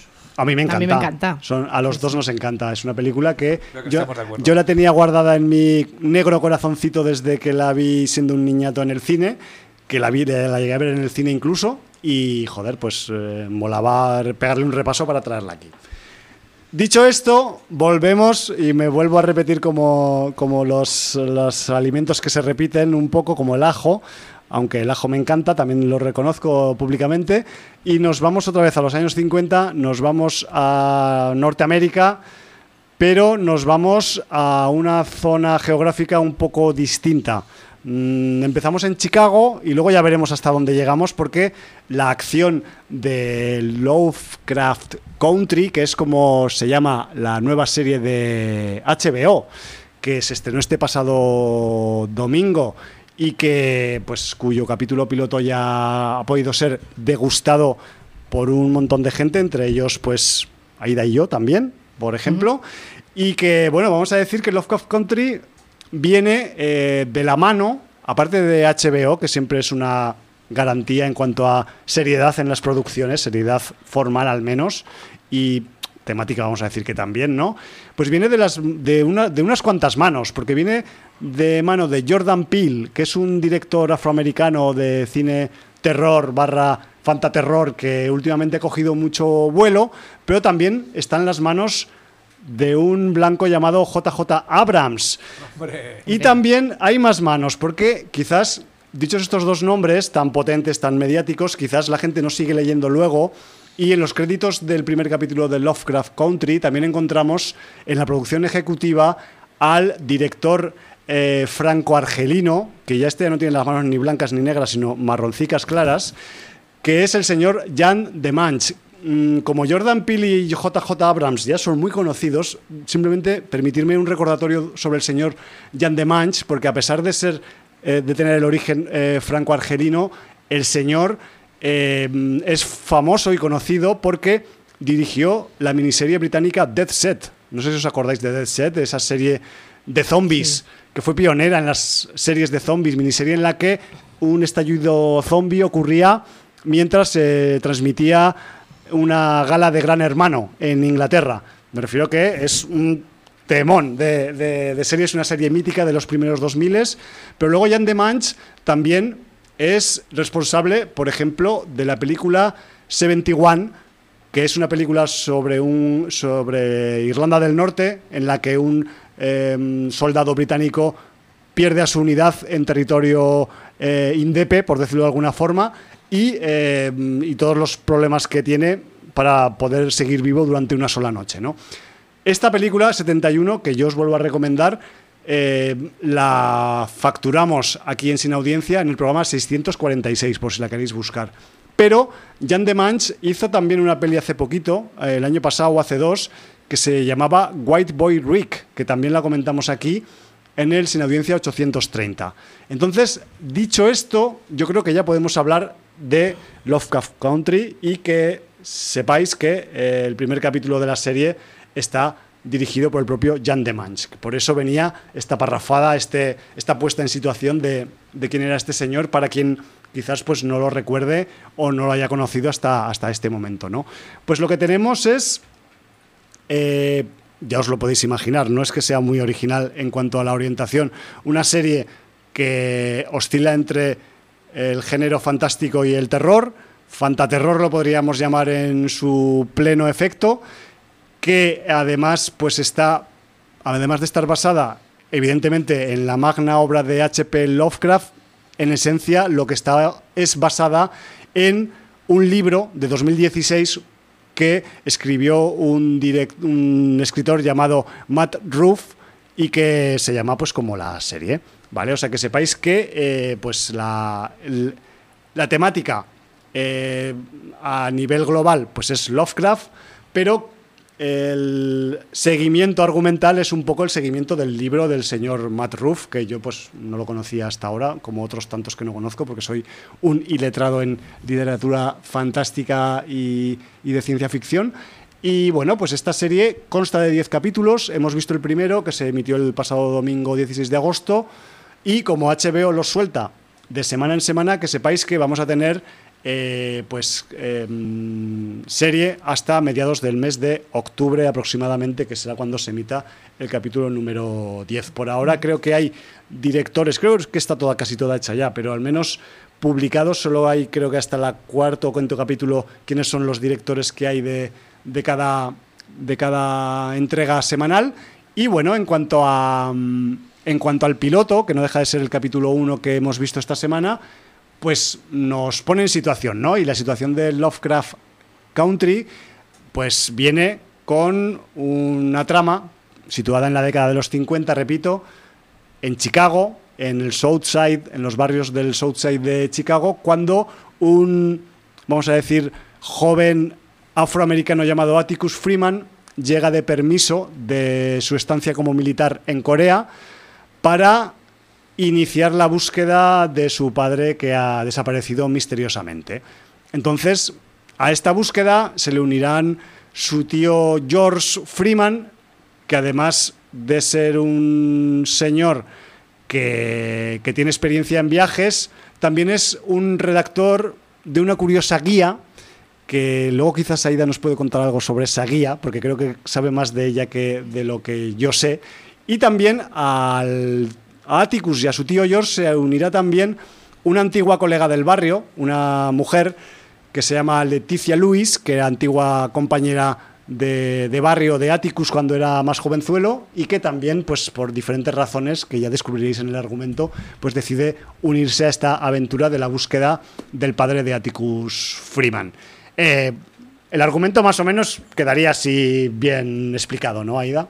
Sí. No hace falta decir mucho más. Salen de la ciudad y bueno, se convierte un poco en una road movie. Exacto, una road movie eh, puesta, digamos, en situación en los años 50 del siglo XX, con todo lo que ello eh, conlleva a nivel de leyes de discriminación racial. Bueno, pero claro, los, claro los, tres protagonistas son negros. Exacto, son afroamericanos y viajan por la América... De Chicago hacia un lugar, vamos a decir que de Massachusetts, en la costa este, porque es ahí donde, hacia donde indican que puede estar el padre, ¿no? Las pistas que tienen, las pocas pistas que tienen hacia dónde está, hacia dónde puede estar el paradero del padre de Atticus. Y claro, la cuestión es que en esta época, pues mm, viajar libremente siendo un afroamericano por en las zonas rurales de los diferentes estados entre Illinois y Massachusetts, pues quizás puede ser un poco pues, peligroso. No era muy fácil. Vamos a dejarlo en que no era muy fácil. Entonces, a ver, ya nos imaginábamos, eh, Aida y también pues Nacho y José, con, con, el, con, el, con la presencia de Jordan Peele en la producción y tal, ya valorábamos que iba a tener una fuerte carga también de reivindicación eh, histórica pues afroamericana, ¿no? Y de hecho, pues la... Bueno, que esto ya se cuenta en la novela, creo, por lo que he leído. ya imagino, sí. Entonces, bueno, supongo que por eso ha cogido esta novela, ¿no? Para... Imagino que también va por ello, ¿no? Entonces, yo sí que es verdad que eh, mm, a nivel, mm, vamos a decir, de este primer capítulo, tenemos eh, dos partes o dos, o dos áreas del capítulo muy diferenciadas. Una de ellas, la la que todo el mundo está esperando y que se dosifica con cuentagotas es, vamos a decir, el prólogo, del que no vamos a decir nada, por favor, Aida, mejor no saber nada del prólogo de, de, Lovecraft Country. Y luego está, digamos, el tercio final.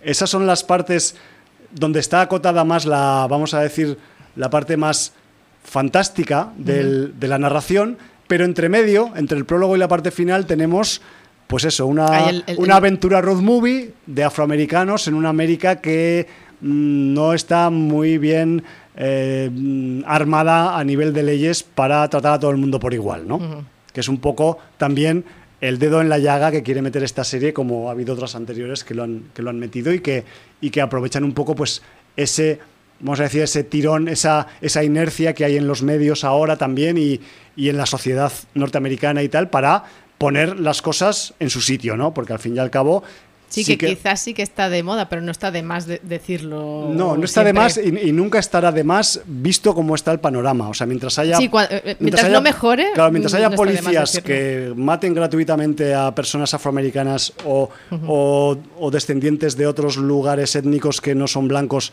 por el mero hecho de su color de piel, esto pues, seguirá siendo necesario recordarlo. Y aparte me, gusta mucho eh, la orientación un poco que tiene dentro de su realismo, de la parte realista que tiene la serie, ese, ese guiño a la afiliación por el gusto del fantaterror de los afroamericanos, que es que también es una cosa que es, es evidente, una obviedad como otras tantas que hay en este tema, pero aquí se nos pone de manifiesto que independientemente del cariz ideológico que tuviera determinado escritor de, de literatura fantástica o de ciencia Que sale ficción, en el título del... Exacto, pues eh, era también consumido y degustado por eh, lectores y lectoras afroamericanos. Bueno, es que ese también es el eterno debate, ¿no? Claro. Si hay que separar la vida privada del artista de su obra. Claro, a ver, No hay que disfrutar de las obras de... sin- sinceramente, el Jordan Peele y el Jan de Manch te lo dejan claro en este capítulo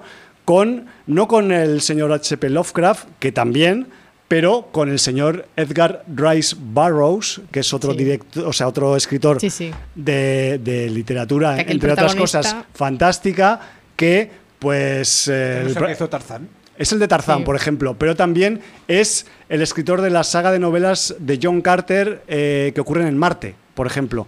Entonces, una saga que empezó con la princesa de Marte, y estoy haciendo muchos guiños ya al capítulo, y no voy a decir muchos más, pero que sepáis que pues el, el Atticus, el protagonista de la, de la serie, pues es un devorador de, de la obra del Edgar Rice Burroughs. Y eh, concretamente en la saga de John Carter, el mismo John Carter como personaje de ficción es un militar confederado que durante la guerra civil entra en un lugar un poco especialito y acaba teletransportado a Marte. Pero es en esencia un personaje que viene de origen confederado. Y, pero a pesar de ello, al, al protagonista le encanta. Sí, sí, él es fan Porque- de las por- novelas pulp. Este, porque le mola el cae. pulp fantástico, el pulp ciencia, ciencia ficción. Y bueno, pues la, la- la saga de John Carter pues es como, como uno de sus favoritos, ¿no? Pero luego aparte también van nombrando por ahí a otros, a otros escritores como Bradbury, creo recordar, o alguno más. Me refiero que en ese aspecto sí que, a pesar de ser una obviedad, queda bien patente, pues eso, que es que el, la- el fantástico y la ciencia ficción están hechas para todos los públicos, independientemente del coloracho este de la piel. Sí, Que es- sí, que la es lo que cultura que y el arte claro, en ¿no? general, claro. Exacto. Lo puedes consumir, a- mm, haga lo que haya hecho el, el autor. Claro. Eso es un debate así como muy moderno, creo, ¿no? De Y muy- y muy que ahora hay que demonizar no sé Sí. qué o dejar de ver o, o censurar según qué cosas. Según qué cosas, sí. Claro. Y además luego, luego se puede dar la, entre comillas, la paradoja de que, de que tú puedes estar leyendo perfectamente un- una novela o un libro de- en donde se exponen ideas totalmente contrarias a las que tú a las que tú tienes y disfrutarlo. Sí, Por porque está bien escrito, porque te cuenta según qué. Y porque a veces están escritos precisamente para denunciar esas ideas, ¿no? Claro. Aunque, Para darle aunque la la vuelta. gente, aunque la gente piense, hay veces que no, ¿eh?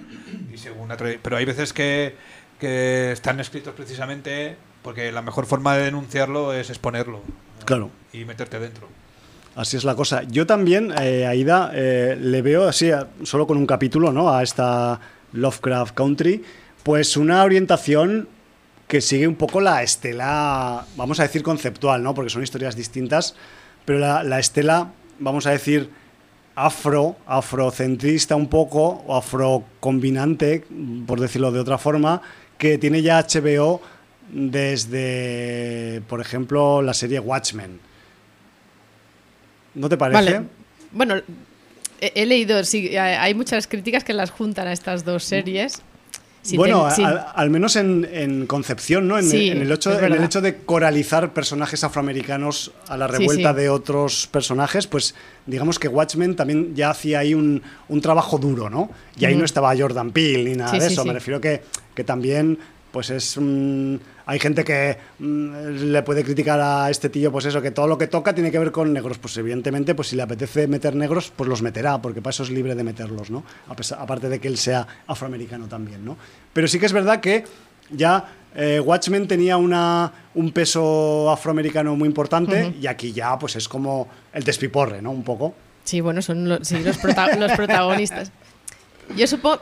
Eh, a, a mí tampoco me sorprende, ¿no? Es aquello de, de- En el momento en que deje de sorprendernos esto y que nos dé igual si los protagonistas son todos negros, todos blancos. mm, Que nos dé igual, ¿no? Que Sí. no. Que no que no tengamos que encontrar una excusa porque hay protagonistas negros. Ah, claro, porque quieren reivindicar. Bueno, pues hay protagonistas negros porque mm, pues hay negros en el actores negros en el mundo y ya Igual está. que hay asiáticos o mm, si además en este caso, bueno, te quieren explicar un- un- una parte de la historia que está bien que recordemos porque tampoco se ha acabado, Sí. pues aún mejor. Pero no, mm, bueno, me parece muy bien el- el, eh, esta Oye. reivindicación. En este confinamiento he visto 12 años de esclavitud. No sé si la esta es la dura. Esta es durita, esta es la que, Sí. la que maneja también el, eh, una- la temática, pero de una forma muy... Bueno, está basado en una historia dura. real, ¿no? Porque Sí. el tío escribió un libro, así que quedó reflejado su testimonio en, en un libro que escribió cuando fue liberado. Ya. Y así que la historia es verídica. Bueno, eso, eso parece, ¿no? Sí, sí, sí. No, y aparte, pues a mí también, o sea, aparte de emparentarla un poco conceptualmente con, con el Watchmen de HBO, también, pues, le- sobre todo en este capítulo que acabamos de ver, que tiene mucho de road movie, lo veo también muy del rollo, aunque es de otra época, mm, como Queen and Slim, que es otra peli que es de, digamos, de mm, contenido afrocentrista de los últimos tiempos en, en, la, en los productos, digamos, de audiovisuales norteamericanos y que aparte, pues también, pues toca algunos temas que también se tocan en Queen and Slim por el te- por la cuestión esta de, de viajar en coche, ¿no? Por la por las zonas rurales de los estados del, del, del noreste de, de los Estados Unidos y entonces pues también es una es una doble vinculación que le veo yo al, al primer capítulo del Lovecraft eh, Country. No sé cómo Bueno, y seguir- mucho que ver con Green Book también. también, por eso, porque eso nos había quedado colgado. Sí, Yo cuando he dicho el- que, el, el- que, el, que el tío de Atticus eh, escribe unas guías muy especiales, Aida, ¿qué tipo de guías escribe el señor George Pues es- Freeman en la serie? Escribe guías para facilitar el, el, viaje, el ¿no? viaje de un punto a otro a, a las personas negras. A viajeros afroamericanos Claro, por la América que- profunda. Para que no se encuentren según qué pueblos llenos de rednecks, digamos. Claro, sí, o de racistas, o o de- racistas en general. Y los sitios donde alojarse, donde parar, la cafetería donde ir. Para que no tengan problemas. Que Así, se- así de triste. pero- Que, ese, que ese un poco es el, el temario que se trae entre manos la película de Green Book, ¿no? Sí, trata de eso. En de- esencia. del- sí, sí. De ese- Vale. el, el- el el pianista negro, ¿no? Que tiene que ah, Hacer una atravesar gira, ¿no? sí, Estados. Unidos y tienen que ir siguiendo eh, esta, esta guía para, para no tener problemas. Sí, para llegar sin demasiados altercados al destino final, ¿no? Un poco. Sí, sí, que me ha gustado mucho más la serie. Es lo que tendría que haber sido Green Book desde un principio. Porque quieres aprovechar para hacer un pequeño juicio de Green Book o qué? No, pero me pareció así no- como... me, me parece sí. que es el momento adecuado, o sea, hazlo. No, pero no me pareció mal, pero me pareció así como muy mm, Una peli muy- infantil, muy costumbrista, ¿o muy qué? simple, sí, no sé. para tocar el tema que trata, quizás se No, podría no, no, no me entusiasmó Vale. tanto como... Bueno, también son las expectativas, Y eso ¿no? que tiene un re- un- una pareja protagonista impresionante, ¿no? Siempre están el... mm, Bueno, Marshall Ali, ¿no? Mal, Malser Ali Sí. Y, y Viggo y Viggo Mortensen. Mortensen. No, que los dos están ¿Tú- impresionantes. ¿La has visto que José está No, de Green pero Book? el, el Marshall Ali este sale en House of Cards. Hombre, salen muchas, sí. Es que, Pero es que este lleva, un- entre ellas- lleva una trayectoria impor- imponente, este Malser A Hala mí, me Ali. suena, a mí me suena por eso, sobre todo. Bueno, y no sé cuál últimamente también había hecho. Ha hecho muchas. Sí, sí. No, Eh, pues es una peli bonita, simpática, mm, sin a pesar del más. tema que trata, que, Sí. que dices simpática, depende. No, No, pero, pero, pero la peli sí queda, queda al final Ya. simpático. Es como buenista, ¿no? Un poco. Sí, Ya. Un poco contada así de forma un- un- eso muy simple, muy, muy infantil. Bueno, Pero bueno, sin estar mal, pero quizás aquí en, en Lovecraft eh, Country tenemos igual un poco más de mala hostia, ¿no? sí. ya al menos, sí, al sí. menos lo que hemos visto hasta ahora. eh, Y ya no hablando de monstruos, monstruos, No, no, sino no, de de, los monstruos de los humanos. monstruos reales. Sí, Yo los creo que aquí están tratados, mm, sí, con más mala leche. Sí, digamos que tenemos un par de situaciones que te. Bueno, yo creo que aquí poco- están tratados ya más con el, el, el- el terror, ¿no? Mm, total, Eh, sí. u- utilizan más la, los sistemas de las pelis de terror. Tal cual. Y supongo que en Green Book tampoco buscaban eso. Pues no, Pues seguramente no. Seguro que no. Qué bueno. Y entonces aquí, pues eso, tienes los, los dos terrores en esta serie. Sí, que, que, quizás pues también la serie un poco pues y quizás quiere orbitar alrededor de la idea de que el terror ficticio, el terror que viene de la ficción, del, de la literatura o del cine o de las series ahora, pues no deja de ser eh, la transmutación del terror que tenemos aquí entre nosotros, ¿no? En, el, en la cotidianidad. Metáforas y alegorías varias. Pero bueno, en cualquier caso, la, mm, el capítulo 1 de Lovecraft eh, Country yo creo que deja un buen sabor de boca, abre, abre expectativas, ¿no? Porque no, a mí me he chiflado, ¿eh? Yo, ¿Sí? sí, Te veo más entusiasmada que yo. Incluso a mí me ha gustado, ¿eh? no, a mí se me hizo súper corto. Pero tengo mis reservitas. duró, duraba más de una hora, Una hora y diez, creo. ¿Hay referencias al escritor?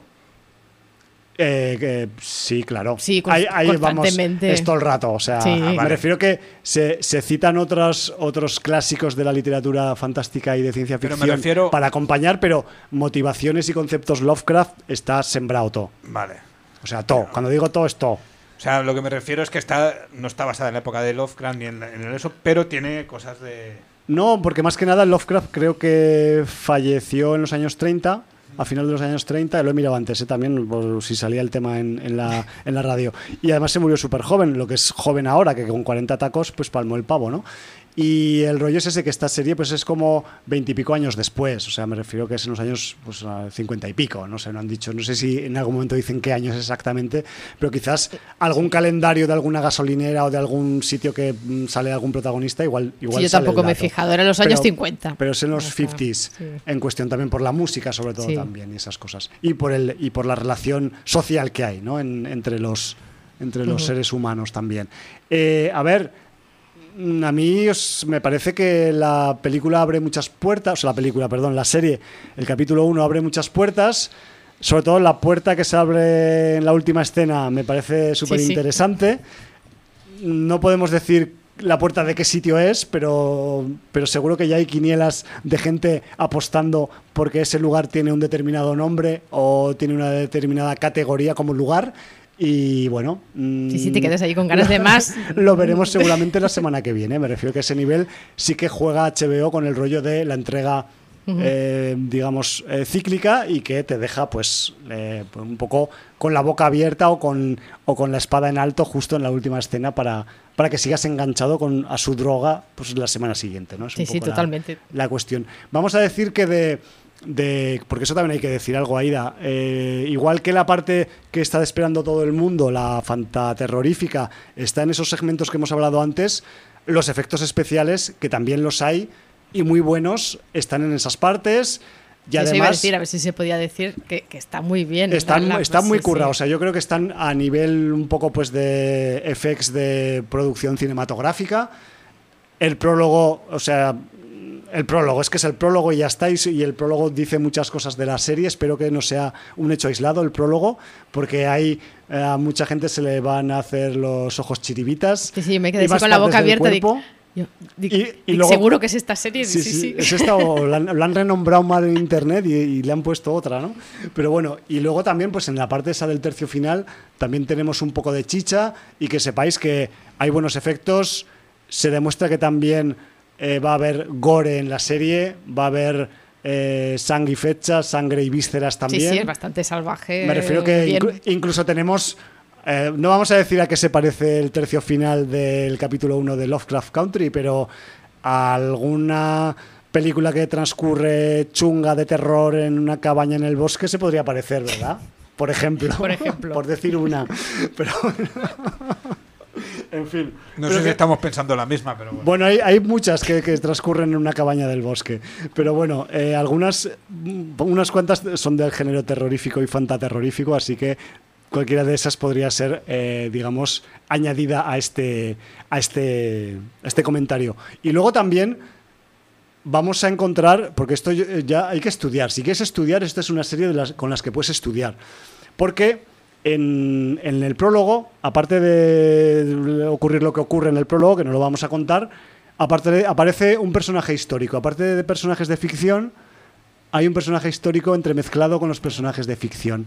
Y ahí es donde entra un poco el juego del subtexto de la serie al respecto de la reivindicación del afroamericanismo, ¿no?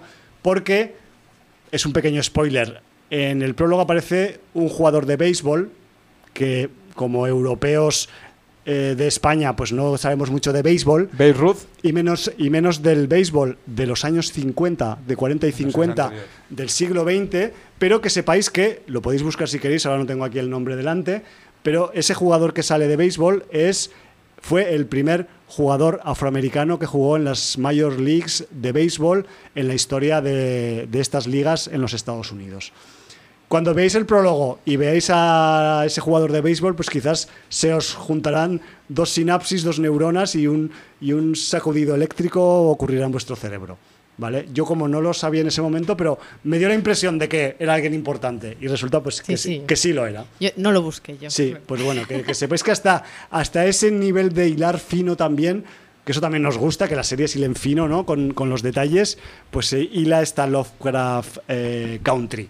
Sí, sí, yo supongo que habrá muchas más referencias que pillarán los muy aficionados. Sí, al- cuando, cuando hablan de música, por ejemplo, cuando ya empiezan el viaje en el coche, está sonando un tío en la radio y hay una, la, la chica, la, la Leti, dice, ¡hostia! Sí. B.B. King. Y los otros dicen, ¿cómo? ¿Conoces a este tío? Claro, B.B. King en el año 50 y poco, que era el B.B. King joven, ¿sabes? Que, que no sé si estaba empezando o hacía poco que había empezado. Y sonaba en la radio, ¿no? Y pues ese tipo de guiños, pues está, la serie está, está sembrada. Luego también, por. Y ya, si queréis con esto, ya pues vamos un poco eh, aminorando la marcha con, con Lovecraft eh, Country. El reparto, ¿no? Tenemos que hablar un poco del reparto, aunque sea cinco De los centimillos ahí, tres, porque sí. el trío Calavera protagonista, pues. además que está muy bien. Los personajes, está además. buscado, está bien buscado. Y además los personajes son carismáticos y no, no hay ninguno que te caiga mal. Bueno, al menos. Ha habido poco tiempo para que nos Sí, caigan bueno, mal. sí, sí. Pero me refiero Pero que, sí, que de bien buscados. no los quieres matar, que hay algunas series ya que desde el principio. Entonces, eh, ya os podéis imaginar, eh, también el reparto pues es afro non-stop. También hay blancos y asiáticos y alguna cosa más, y algún extraterrestre y algún ser de otra dimensión. Pero de esos no vamos a hablar porque es spoiler. Tenemos como Atticus, como el, el- principal protagonista de la, de la serie de este trío, digamos, de protagonistas, eh, que es el señor Jonathan Mayors. Que Jonathan Mayors a mí, yo que siempre voy buscando parecidos actorales y por ahí con esas mm, vainas que siempre Sí. hago, pues a mí, yo cuando lo vi dije, hostia, este Niga, este Negrata se parece al Negrata nuevo de Star Wars, al, al John Bodega. O Boyega, perdón, discúlpame John. Eh, pero claro, es otro y simplemente es, es, como el, es como el John Boyega, pero como con los rasgos más duros, ¿no? Es un poco... Le, le pega lo de John Bodega. Ya, sí, ¿no? Sí, bodega. Bueno, pero quizás, el, el- al- y volviendo a la serie, que es lo que nos importa ahora y no Star Wars, Jonathan Mayors quizás nos puede sonar también su cara si hemos visto la última de Spike Lee, que la semana pasada Iván de Cine en Serie comentó aquí The Five Bloods, que ha salido en esta película, o también salía entre el casting de chicos gamberretes mafiosetes de White Boy Rick Sí. que también ahí pone la cara el chaval y con muy buena referencia. Luego también tenemos eh, dentro de este trío protagonista a la señora en cuestión, a la Leti, a Leticia, que además hacen eh, bromas con su nombre, que es la actriz eh, Journey Smollett, que ya, la, ya nos debería sonar, al menos de lejos, porque a nivel seriófago ha paseado sujeto por True Blood o por la serie de Defenders, por ejemplo, a nivel marveloso, ¿no?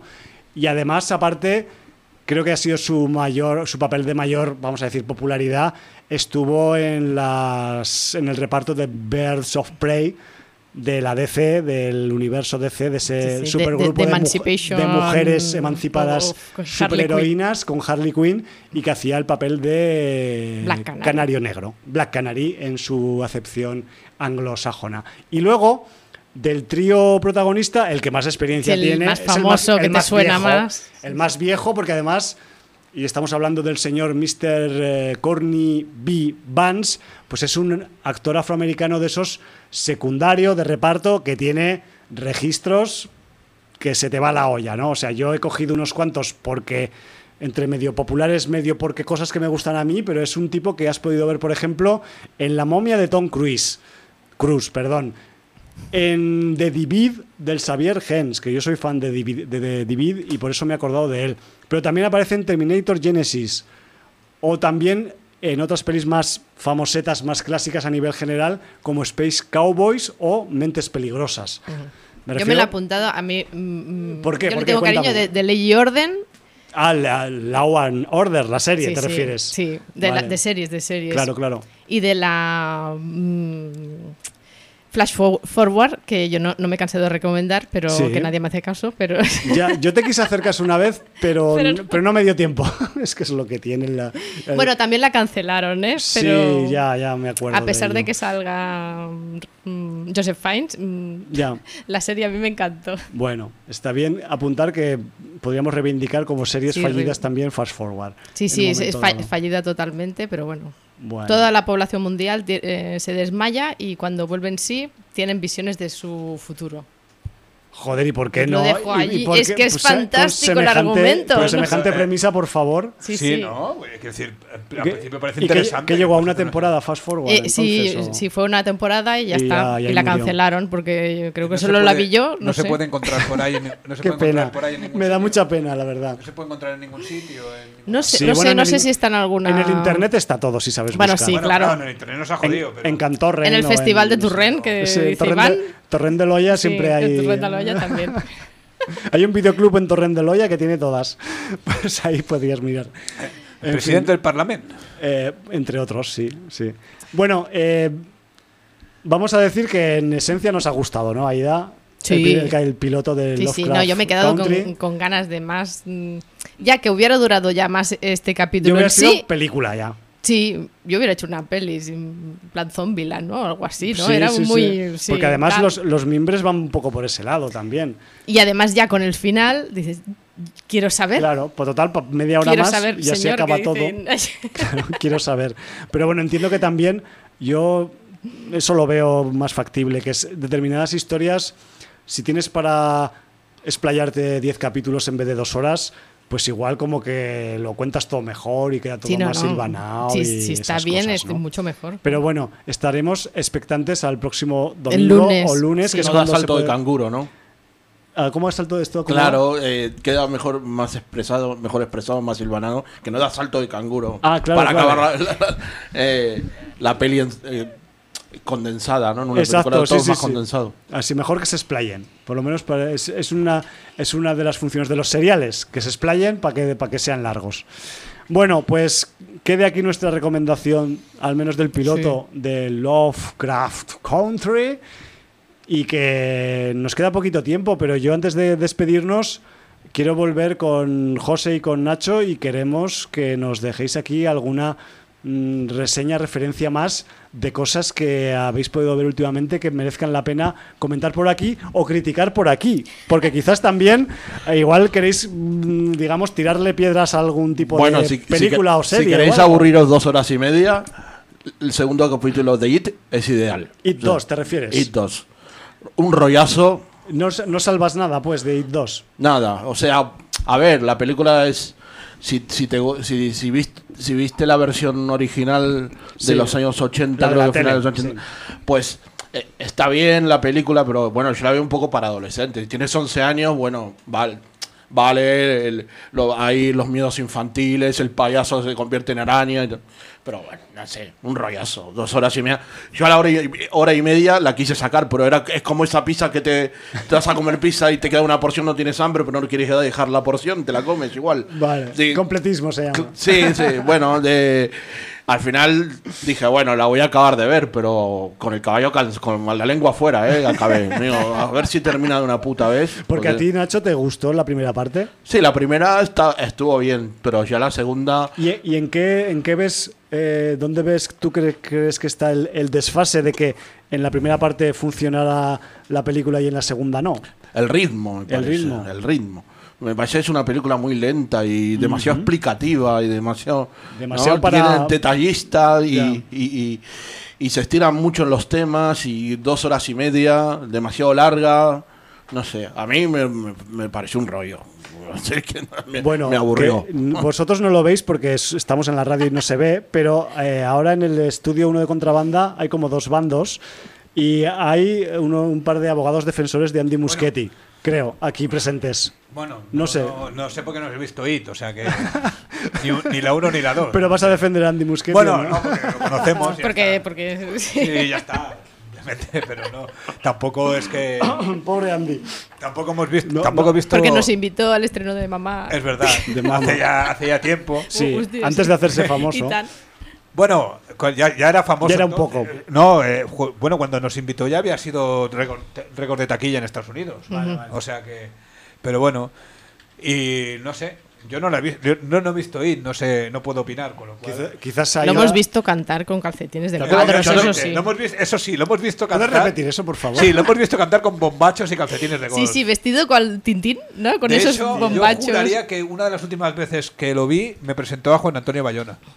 Sí, fue al, al Anti Sí, también, sí, sí, sí. sí. Un- uno pequeñito. Sí. Vale, quizás Pero- sería Bayona. Este es más. Pa' payaso que da miedo la de los renegados del diablo. Ese sí, ese sí es un payaso Hombre, bizarro. Sí. Ese es un payaso bizarro y, Hombre, y yo soy- psicópata. Yo soy fan de Sid Haig y de su personaje del Capitán. Ese- ese es un. Sí, payaso. es ma- hombre, es más hostil. El Capitán Ese- Spaulding. es Ese es no- un payaso ese no es- desagradable y psicópata. Ese no es Groucho Marx en. en, en- Es que, es que hay un poco de todo en Los Renegados del Diablo, José. Y de hecho deberías quizás eh, meterte con ese En el material. Hotel de los Líos, juraría que es. O Posiblemente. En uno de estas se llama Capitán Spaulding Groucho.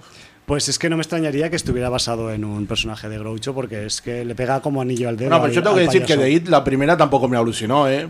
La vi y me pareció una película entretenida, pero la segunda es que. No, no sé, igual soy yo, ¿eh? Pero. ¿Te dio me- miedo? Me, aburrí, me ¿Te- aburrió. te dio miedo? No, miedo no. no. A esta altura. No, de mi miedo, vida. miedo. Hay alguna escena que No, sí, que. que- A esta altura de mi vida que me dé miedo un payaso ya, pero. Nunca se sabe. De- depende si tiene mucho poder el bueno, el, payaso. el payaso Trump, igual. Por eso. No, Eh, pero eh, más que tensión es un festival de, de- hay Ah, sangre. ahí da, cuéntanos, 2, y- por favor. Y, y- y ruido y. ¿Merece la efe- pena? Efectos no sonoros. merece la pena. Y dos, Sí, yo- mm, a mí me gustó. Dilo con la voz alta. A mí me Sí, gustó. a mí me gustó y dos. Na- Nacho La impresiona primera- y tal, pero es buena, buena persona. No, y tal. además- Le puedes decir- Eh, no, no estoy de acuerdo con lo que dices que, que es un rollo porque además es todo acción la película. Yo lo que eché de menos, aunque me dure cuatro horas si, si- quieres la, la peli, pero que me cuenten un poco más el desarrollo de los personajes de Vale. adultos. Porque sí que te cuentan mucho. La primera peli es solo ellos de niños. Sí. En la segunda sigue ellos de niños y, y con unas pocas pinceladas de, de, lo- De- de- de adultos. de adultos. Cuando pensábamos todas que iba a ser solo de adultos, ¿no? Quizás. Sí, yo, Bueno, claro, pero- yo lo pensé y, y se me quedó un poco corta. Pero es que entonces ahí. no puedes hacer una tercera. O que hubieras pues- alargado. pues quizás ya no la van a hacer, Si ya dura dos horas, o sea, si ya dura dos horas y pico la peli, digo, bueno, pues pon 20 minutos más Claro. y me cuentas un poquito más. Pero bueno, eso yo, ¿eh? Pero pa- para películas de miedos infantiles me, me resultó más entretenida y mejor película verano del, del 84 que.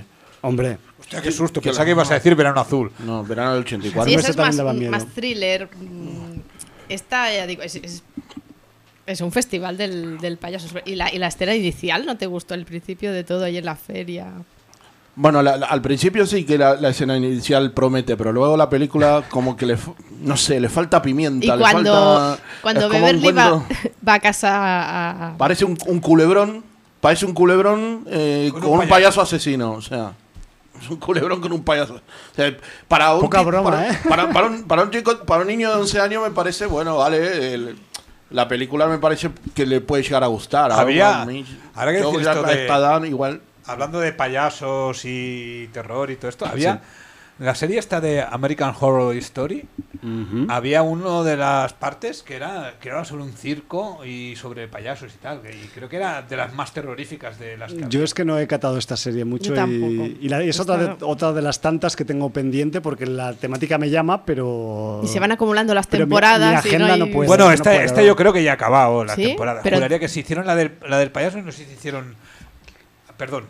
Sí, no, hicieron la del payaso. O sea, esta es cada, cada temporada. Es digamos, temática, ¿no? Un poco. Sí, cada temporada pasa. autoconcluyente. Son los mismos actores, pero cada, cada temporada pasa en un sitio. La primera pasa, me parece que en un sanatorio. La segunda pasa en una casa como de verano con eso. Y la tercera pasa con unos payasos y tal. O sea, cada una pasa en un sitio diferente. ¿no? Y creo que la última, y de por lo que parecía de las más terroríficas, era en un circo con payasos y tal. Bueno, Es que dan miedo. Total. En vez de hacer gracia, dan miedo. Sí, no, no. En fin, pero entonces, yo que no he visto IT 2, que solo he visto IT 1, eh, Nacho, Aida, ¿qué hago? ¿La veo o no la veo? Bueno, Hombre, yo- si has visto la 1, mira, Es que me quedé a mitad, por Claro. eso. A ver, va- vamos a ver. eh, yo no, no soy quien para decir que es una mala película. A mí me aburrió. Ahora, Ya, si te gustó claro. la 1, y yo te recomendaría que la mires igual. Y, y Para cerrar, tus propias para cerrar el círculo, ¿no? Aunque Y sea. sí, y sacar tus propias conclusiones. No sé. Yo te diría que saques tu. Que no te guíes por lo que yo te digo, porque igual te me, estás me perdiendo. voy a guiar por los dos. o No, sea. no, porque igual yo te digo, no la, no la me haces caso y dentro de 10 años la miras, joder, ¿para qué le hice caso al Nacho? Puto Nacho. Bueno, por eso, pues yo No, te diría que, la, que bueno, que si tienes tiempo que la mires y luego Sí. ya sacarás tus conclusiones. Yo creo que tampoco es para entusiasmar la peli, pero mm, no, no es mala en ningún sentido. no Al menos mala. entretiene, ¿no? Según Sí, puedo sí, a mí, a mí me entretuvo. Vale. Quizá hasta en algún momento es un poco repetitiva de, de, de susto o muertes. Vale, yo, no vale. te- yo no estoy diciendo que la película sea mala técnicamente, ni esté mal actuada, ni sea una mala película. No, no, en aunque aparecen sentido, bichos, seguro que no. au- aunque aparecen algunos monstruos que me hacen acordar a esas películas cutres como Terroríficamente Muertos o cosas Vale. así. Eh, Joder, cutres, menuda. Esa es, Sí, sí, esa de es clase cutre, B, de clase B o clase C. Pero yo no digo que sea mala, pero a mí, si yo voy a ver una película de dos horas y media, por lo menos que me entretenga. Si ha pasado dos horas y media aburrido. Ya. No, a ver, yo, te- yo te- en ese aspecto te entiendo perfectamente. Sí, Pero bueno, es lo que tienen a veces. No, Quizás- yo lo entiendo en ese sentido, ¿eh? que, que en algún momento que sí que es, mm, es un poco repetitiva. Se me hizo tediosa, se me hizo tediosa. Yo, yo me está, se me está fraguando una hipótesis sobre lo que le pasó a Andy Muschietti en el rodaje de IT 2. No sé si la rodaron a la vez, la 1 y la 2, pues seguramente sí. Pero yo no sé si igual eh, con el reparto de adultos, que a priori era bueno, pues no sé si no acabó habiendo la química actoral que hay entre los chavales y la chavala, por ejemplo. Que, que- que es evidente que, que- ellos cuajan mucho, sobre todo en la primera parte, que es lo que yo he Sí. visto. Pero claro, mm, el hecho de que luego la parte 2 vuelva a recuperar a los chavales y no se centre solo en la parte de los adultos, quizás es porque quizás a Andy no le salió bien el plantel o algo. Aunque esto es igual, pues habría que preguntárselo No, a pues, él, ¿no? Yo. Precisamente los actores yo creo que además están muy bien ¿Sí? encontrados los adultos porque se- son, buenos son buenos actores y además se parecen mucho a los, a los adolescentes. No sé si ya lo tenían ya... Un poco eh, mirado igual. Sí, todo cuadrado desde el principio y, y no buscaron los- a los adultos después. O sea, fue buscar a, a un joven y a un adulto que se parecieran y además todos buenos actores. O sea, que por este lado la, la peli yo creo que, que- que es impecable. Y no sé, os supongo que le gustó más la, la parte adolescente, ¿no? El- Del libro, el- es decir. Sí, la parte de los, sí, de los terrores infantiles, explotar eso todavía más. No lo sé. No, por mi gusto, eso yo hubiera tratado un poco más los adultos. Seguro, ver, que hay, seguro que hay alguien que le gusta que ya hayan tratado más a, lo- a los adolescentes, ¿no? Bueno, Sí los, los adolescentes eran una buena baza, pero entiendo que la jugada pues iba un poco compartida, ¿no? Como, como está compartida en el libro, quiero pensar. Pero bueno.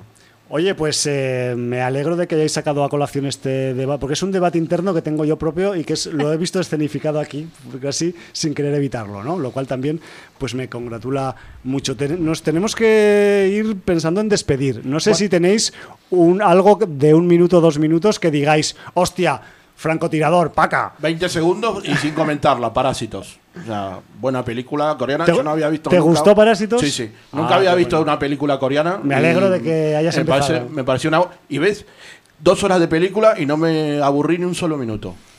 Es la diferencia que hay ¿no? entre una película que me atrapó, que estaba ahí pendiente, Sí, sí, sí. que cuando iba al servicio la paraba y tal, que la de ir que estaba ahí. y dale que te pego, a ver si acaba esto. ¿no? La diferencia de entusiasmo que con la que miré la película y me pareció, bueno, buenos actores, ¿no? Los coreanos. eh, buena- Sí, no, Es buen cine. Y los que salen en esa peli en concreto, pues son, son muy pro. Bueno, la- y aparte, bueno, muestra una realidad social. ¿no? Aparte el, el- el tema que toca, que es, que es, que es como una patada en los testículos mm, tan ricamente, o en las gónadas en general, ¿no? Y bueno, José, No, yo de momento no tengo has, nada. ¿no has visto No- ningún clásico más que nos quieras recomendar en un minuto? Bueno, hombre, recomendar todos los que. que lo- Uno, dinos uno, va. Pues mira, ahora que en, ahora que antes he salido a colación con Aida, que por, por ejemplo en Filmin han puesto de hace un tiempo ya la mayoría de Billy Wilder, pues perdición. Perdición, ahí está. Hombre, No, sí. solo vamos a decir una palabra, Eso es. perdición. La, la obra maestra del mundo mundial de, Sí, bueno, eso De la perdición. Eso es una maravilla. Sí, sí. No do- Eh, cuando, de decir, cuando decir lo de disfrutar desde el minuto uno, esto Sí. es desde el minuto uno y, y- Y hasta que se acaba. hasta que se acaba sin, sin poder. O sea, que el diálogo del, del exceso de velocidad. vamos. Bueno, tiene detallísimos toda esa es película llena de detalles. En fin, que si no os suena perdición, pues ya podéis empezar a bucear por ahí entre los anales de la historia del cine y os llevaréis para casa un clásicos, titulazo. le encantan los clásicos. Por eso me gusta ¿no? traerlo también, porque a veces aquí... Fal- falta alguien, la- ¿no? No, la actualidad nos lleva a una vorágine en la que no nos da tiempo a meter todo lo que Pero queremos. falta alguien que, que, que, que hable de clases de superclásicos. Pues por eso, pues porque 40, estamos con la 50. actualidad, con el, el Lovecraft y la tal. sí, y sí, el porque cual, también se Pascual. ven clásicos, pero claro, al final Claro. acabas comentando lo, lo último. la, la última punta de la lanza, pero es lo que tenemos en este mundo de vorágines audiovisuales en el que nos estamos metiendo desde hace desde 2001 aquí en- al menos en, en sinaudiencia.com o se estaban metiendo porque yo no lo empecé que quede claro también ahora sí que sí eh, Aida es una pena muy grande eh, nos tenemos que despedir. Me alegro mucho de que eh, hayáis venido los tres aquí a, cubrir el hueco del, de Grandmaster Jordi, que creo que la semana que viene ya eh, su jefe ha decidido eh, cancelar sus vacaciones en la Riviera Maya y va a tener que volver Vaya. en el, en el jet privado correspondiente aquí a, a la ciudad condal. Y quizá pues la semana que viene volveremos a tener un programa de sin audiencia con las voces estándares que tenemos habituales la mayor parte del año. Pero mm, no quería despedirme sin eso, agradeceros de corazón a vosotros y a los que vinieron placer en los anteriores programas. De verdad que mm, vuestra aportación Pe- pedimos- es impagable. es impagable, Nacho, lo siento. Pedimos disculpas al, al afinado público por, tra- por nuestra ignorancia a nivel cinematográfico. ¿Qué va, Yo qué soy va? un simple aficionado. Aquí nadie sabe Eh, más que ningún otro, una porque, cosa sí porque- que- porque somos cinéfagos en general. una cosa sí que me gustaría decir, está empezando a pasar que, que ya no es el mismo verano si no venimos al sin audiencia a, Ah, que se está Sí. generando un hábito, que Hombre, pe- decir. pedimos, Exactamente, pedimos exactamente. fijos discontinuos. Exactamente. De- Fija- de- A ver, pues fija quizás, discontinuidad. quizás vamos a tener que mandar a Jordi de vacaciones más a menudo, si os parece bien la idea. Y quizás que en vez de que se vaya solo unos días en agosto, pues que se pille las vacaciones ya en julio o el, o el 21 de junio, que es cuando empieza el verano. Y yo empiezo a hacer las rotaciones, a mí, lo que a mí como veáis. O sea, Pero bueno, No. que de momento con, con agosto ya. Con agosto ya eso. O sea, el verano es pues en las vacaciones en la playita y tal y Claro. sin audiencia. Y además- Sí, sí, Yo- sí, es es, así. es el combo del verano. Yo sé de buena tinta que, que también todas y cada una de vosotras eh, tiene un alma comunicadora dentro y en breve os vais a poner a funcionar delante de un micro de nuevo, cada uno en vuestro proyecto correspondiente. Comunicador, En no, soy un- septiembre. yo soy un charlatán. Llámalo como quieras, tú para mí eres un comunicador, que lo sepas, comunicador horizontal, porque aquí nos comunicamos horizontalmente en las radios libres, eso que no se os olvide. Por eso no salen las cosas A mí hay así, que hacerme callar. así- así de A mí hay que frescas. hacerme callar. Bueno, nos vamos a tener que marchar. Nos estamos pasando ya desde hace un rato del tiempo habitual de sin audiencia. Esto pasa últimamente muy a menudo, sobre todo cuando hay mm, invitados que, que no vienen mm, frecuentemente. Y si nos hemos empezado el programa con Eta James, nos vamos con un tío que ya he nombrado antes hablando de la serie, un tal, no sé si os suena de algo, B.B. King. B.B. King. B.B. el King. rey del blues. B.B. King en un registro del año al lorito 1956, un track que se llama You Upset Me Baby, que curiosamente pues pertenece a su álbum Singing the Blues. Pues con un track de ese ya lejano año 1956 nos vamos a marchar por donde hemos venido. Nacho, Aida, José, mm, espero que nos crucemos pronto aquí o fuera de aquí y nos tenemos que marchar con el grito habitual con el que nos despedimos en Sin Audiencia, que no sé si, sobre todo este par de mendrugos que tengo No, aquí, no se tengo. acuerdan que No lo tenemos es, registrado. pues seguir con nosotros y decirlo a la vez. Valar Valar Morgulis, motherfuckers. Motherfucker. Mother Morgulis, motherfuckers. Thank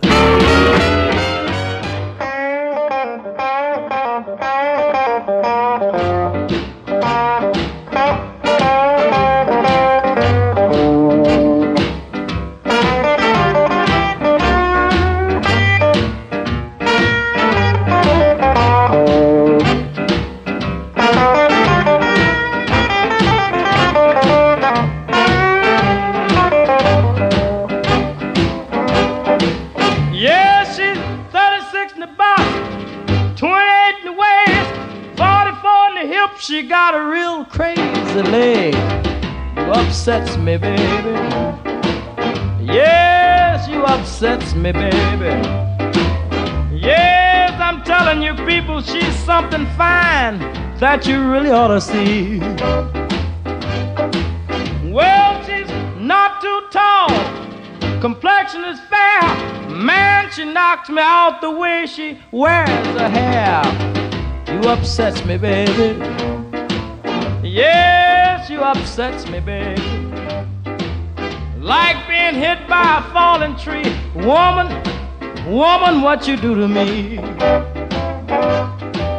Well, I've tried to describe her. It's hard to start. I better stop now because I got a weak heart. You upsets me. Well, you upsets me, baby. Well, hit by a falling tree. Woman, what you do to me? Oh, Well,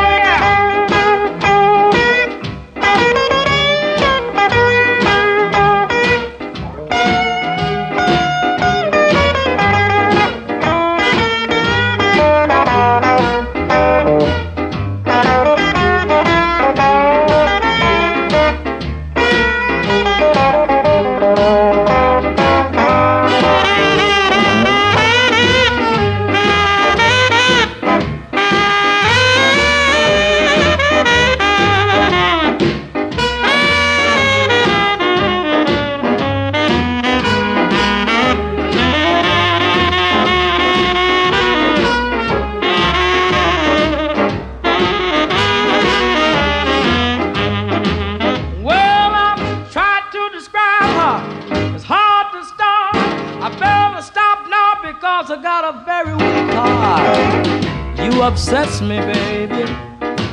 Yes, you upsets me, baby.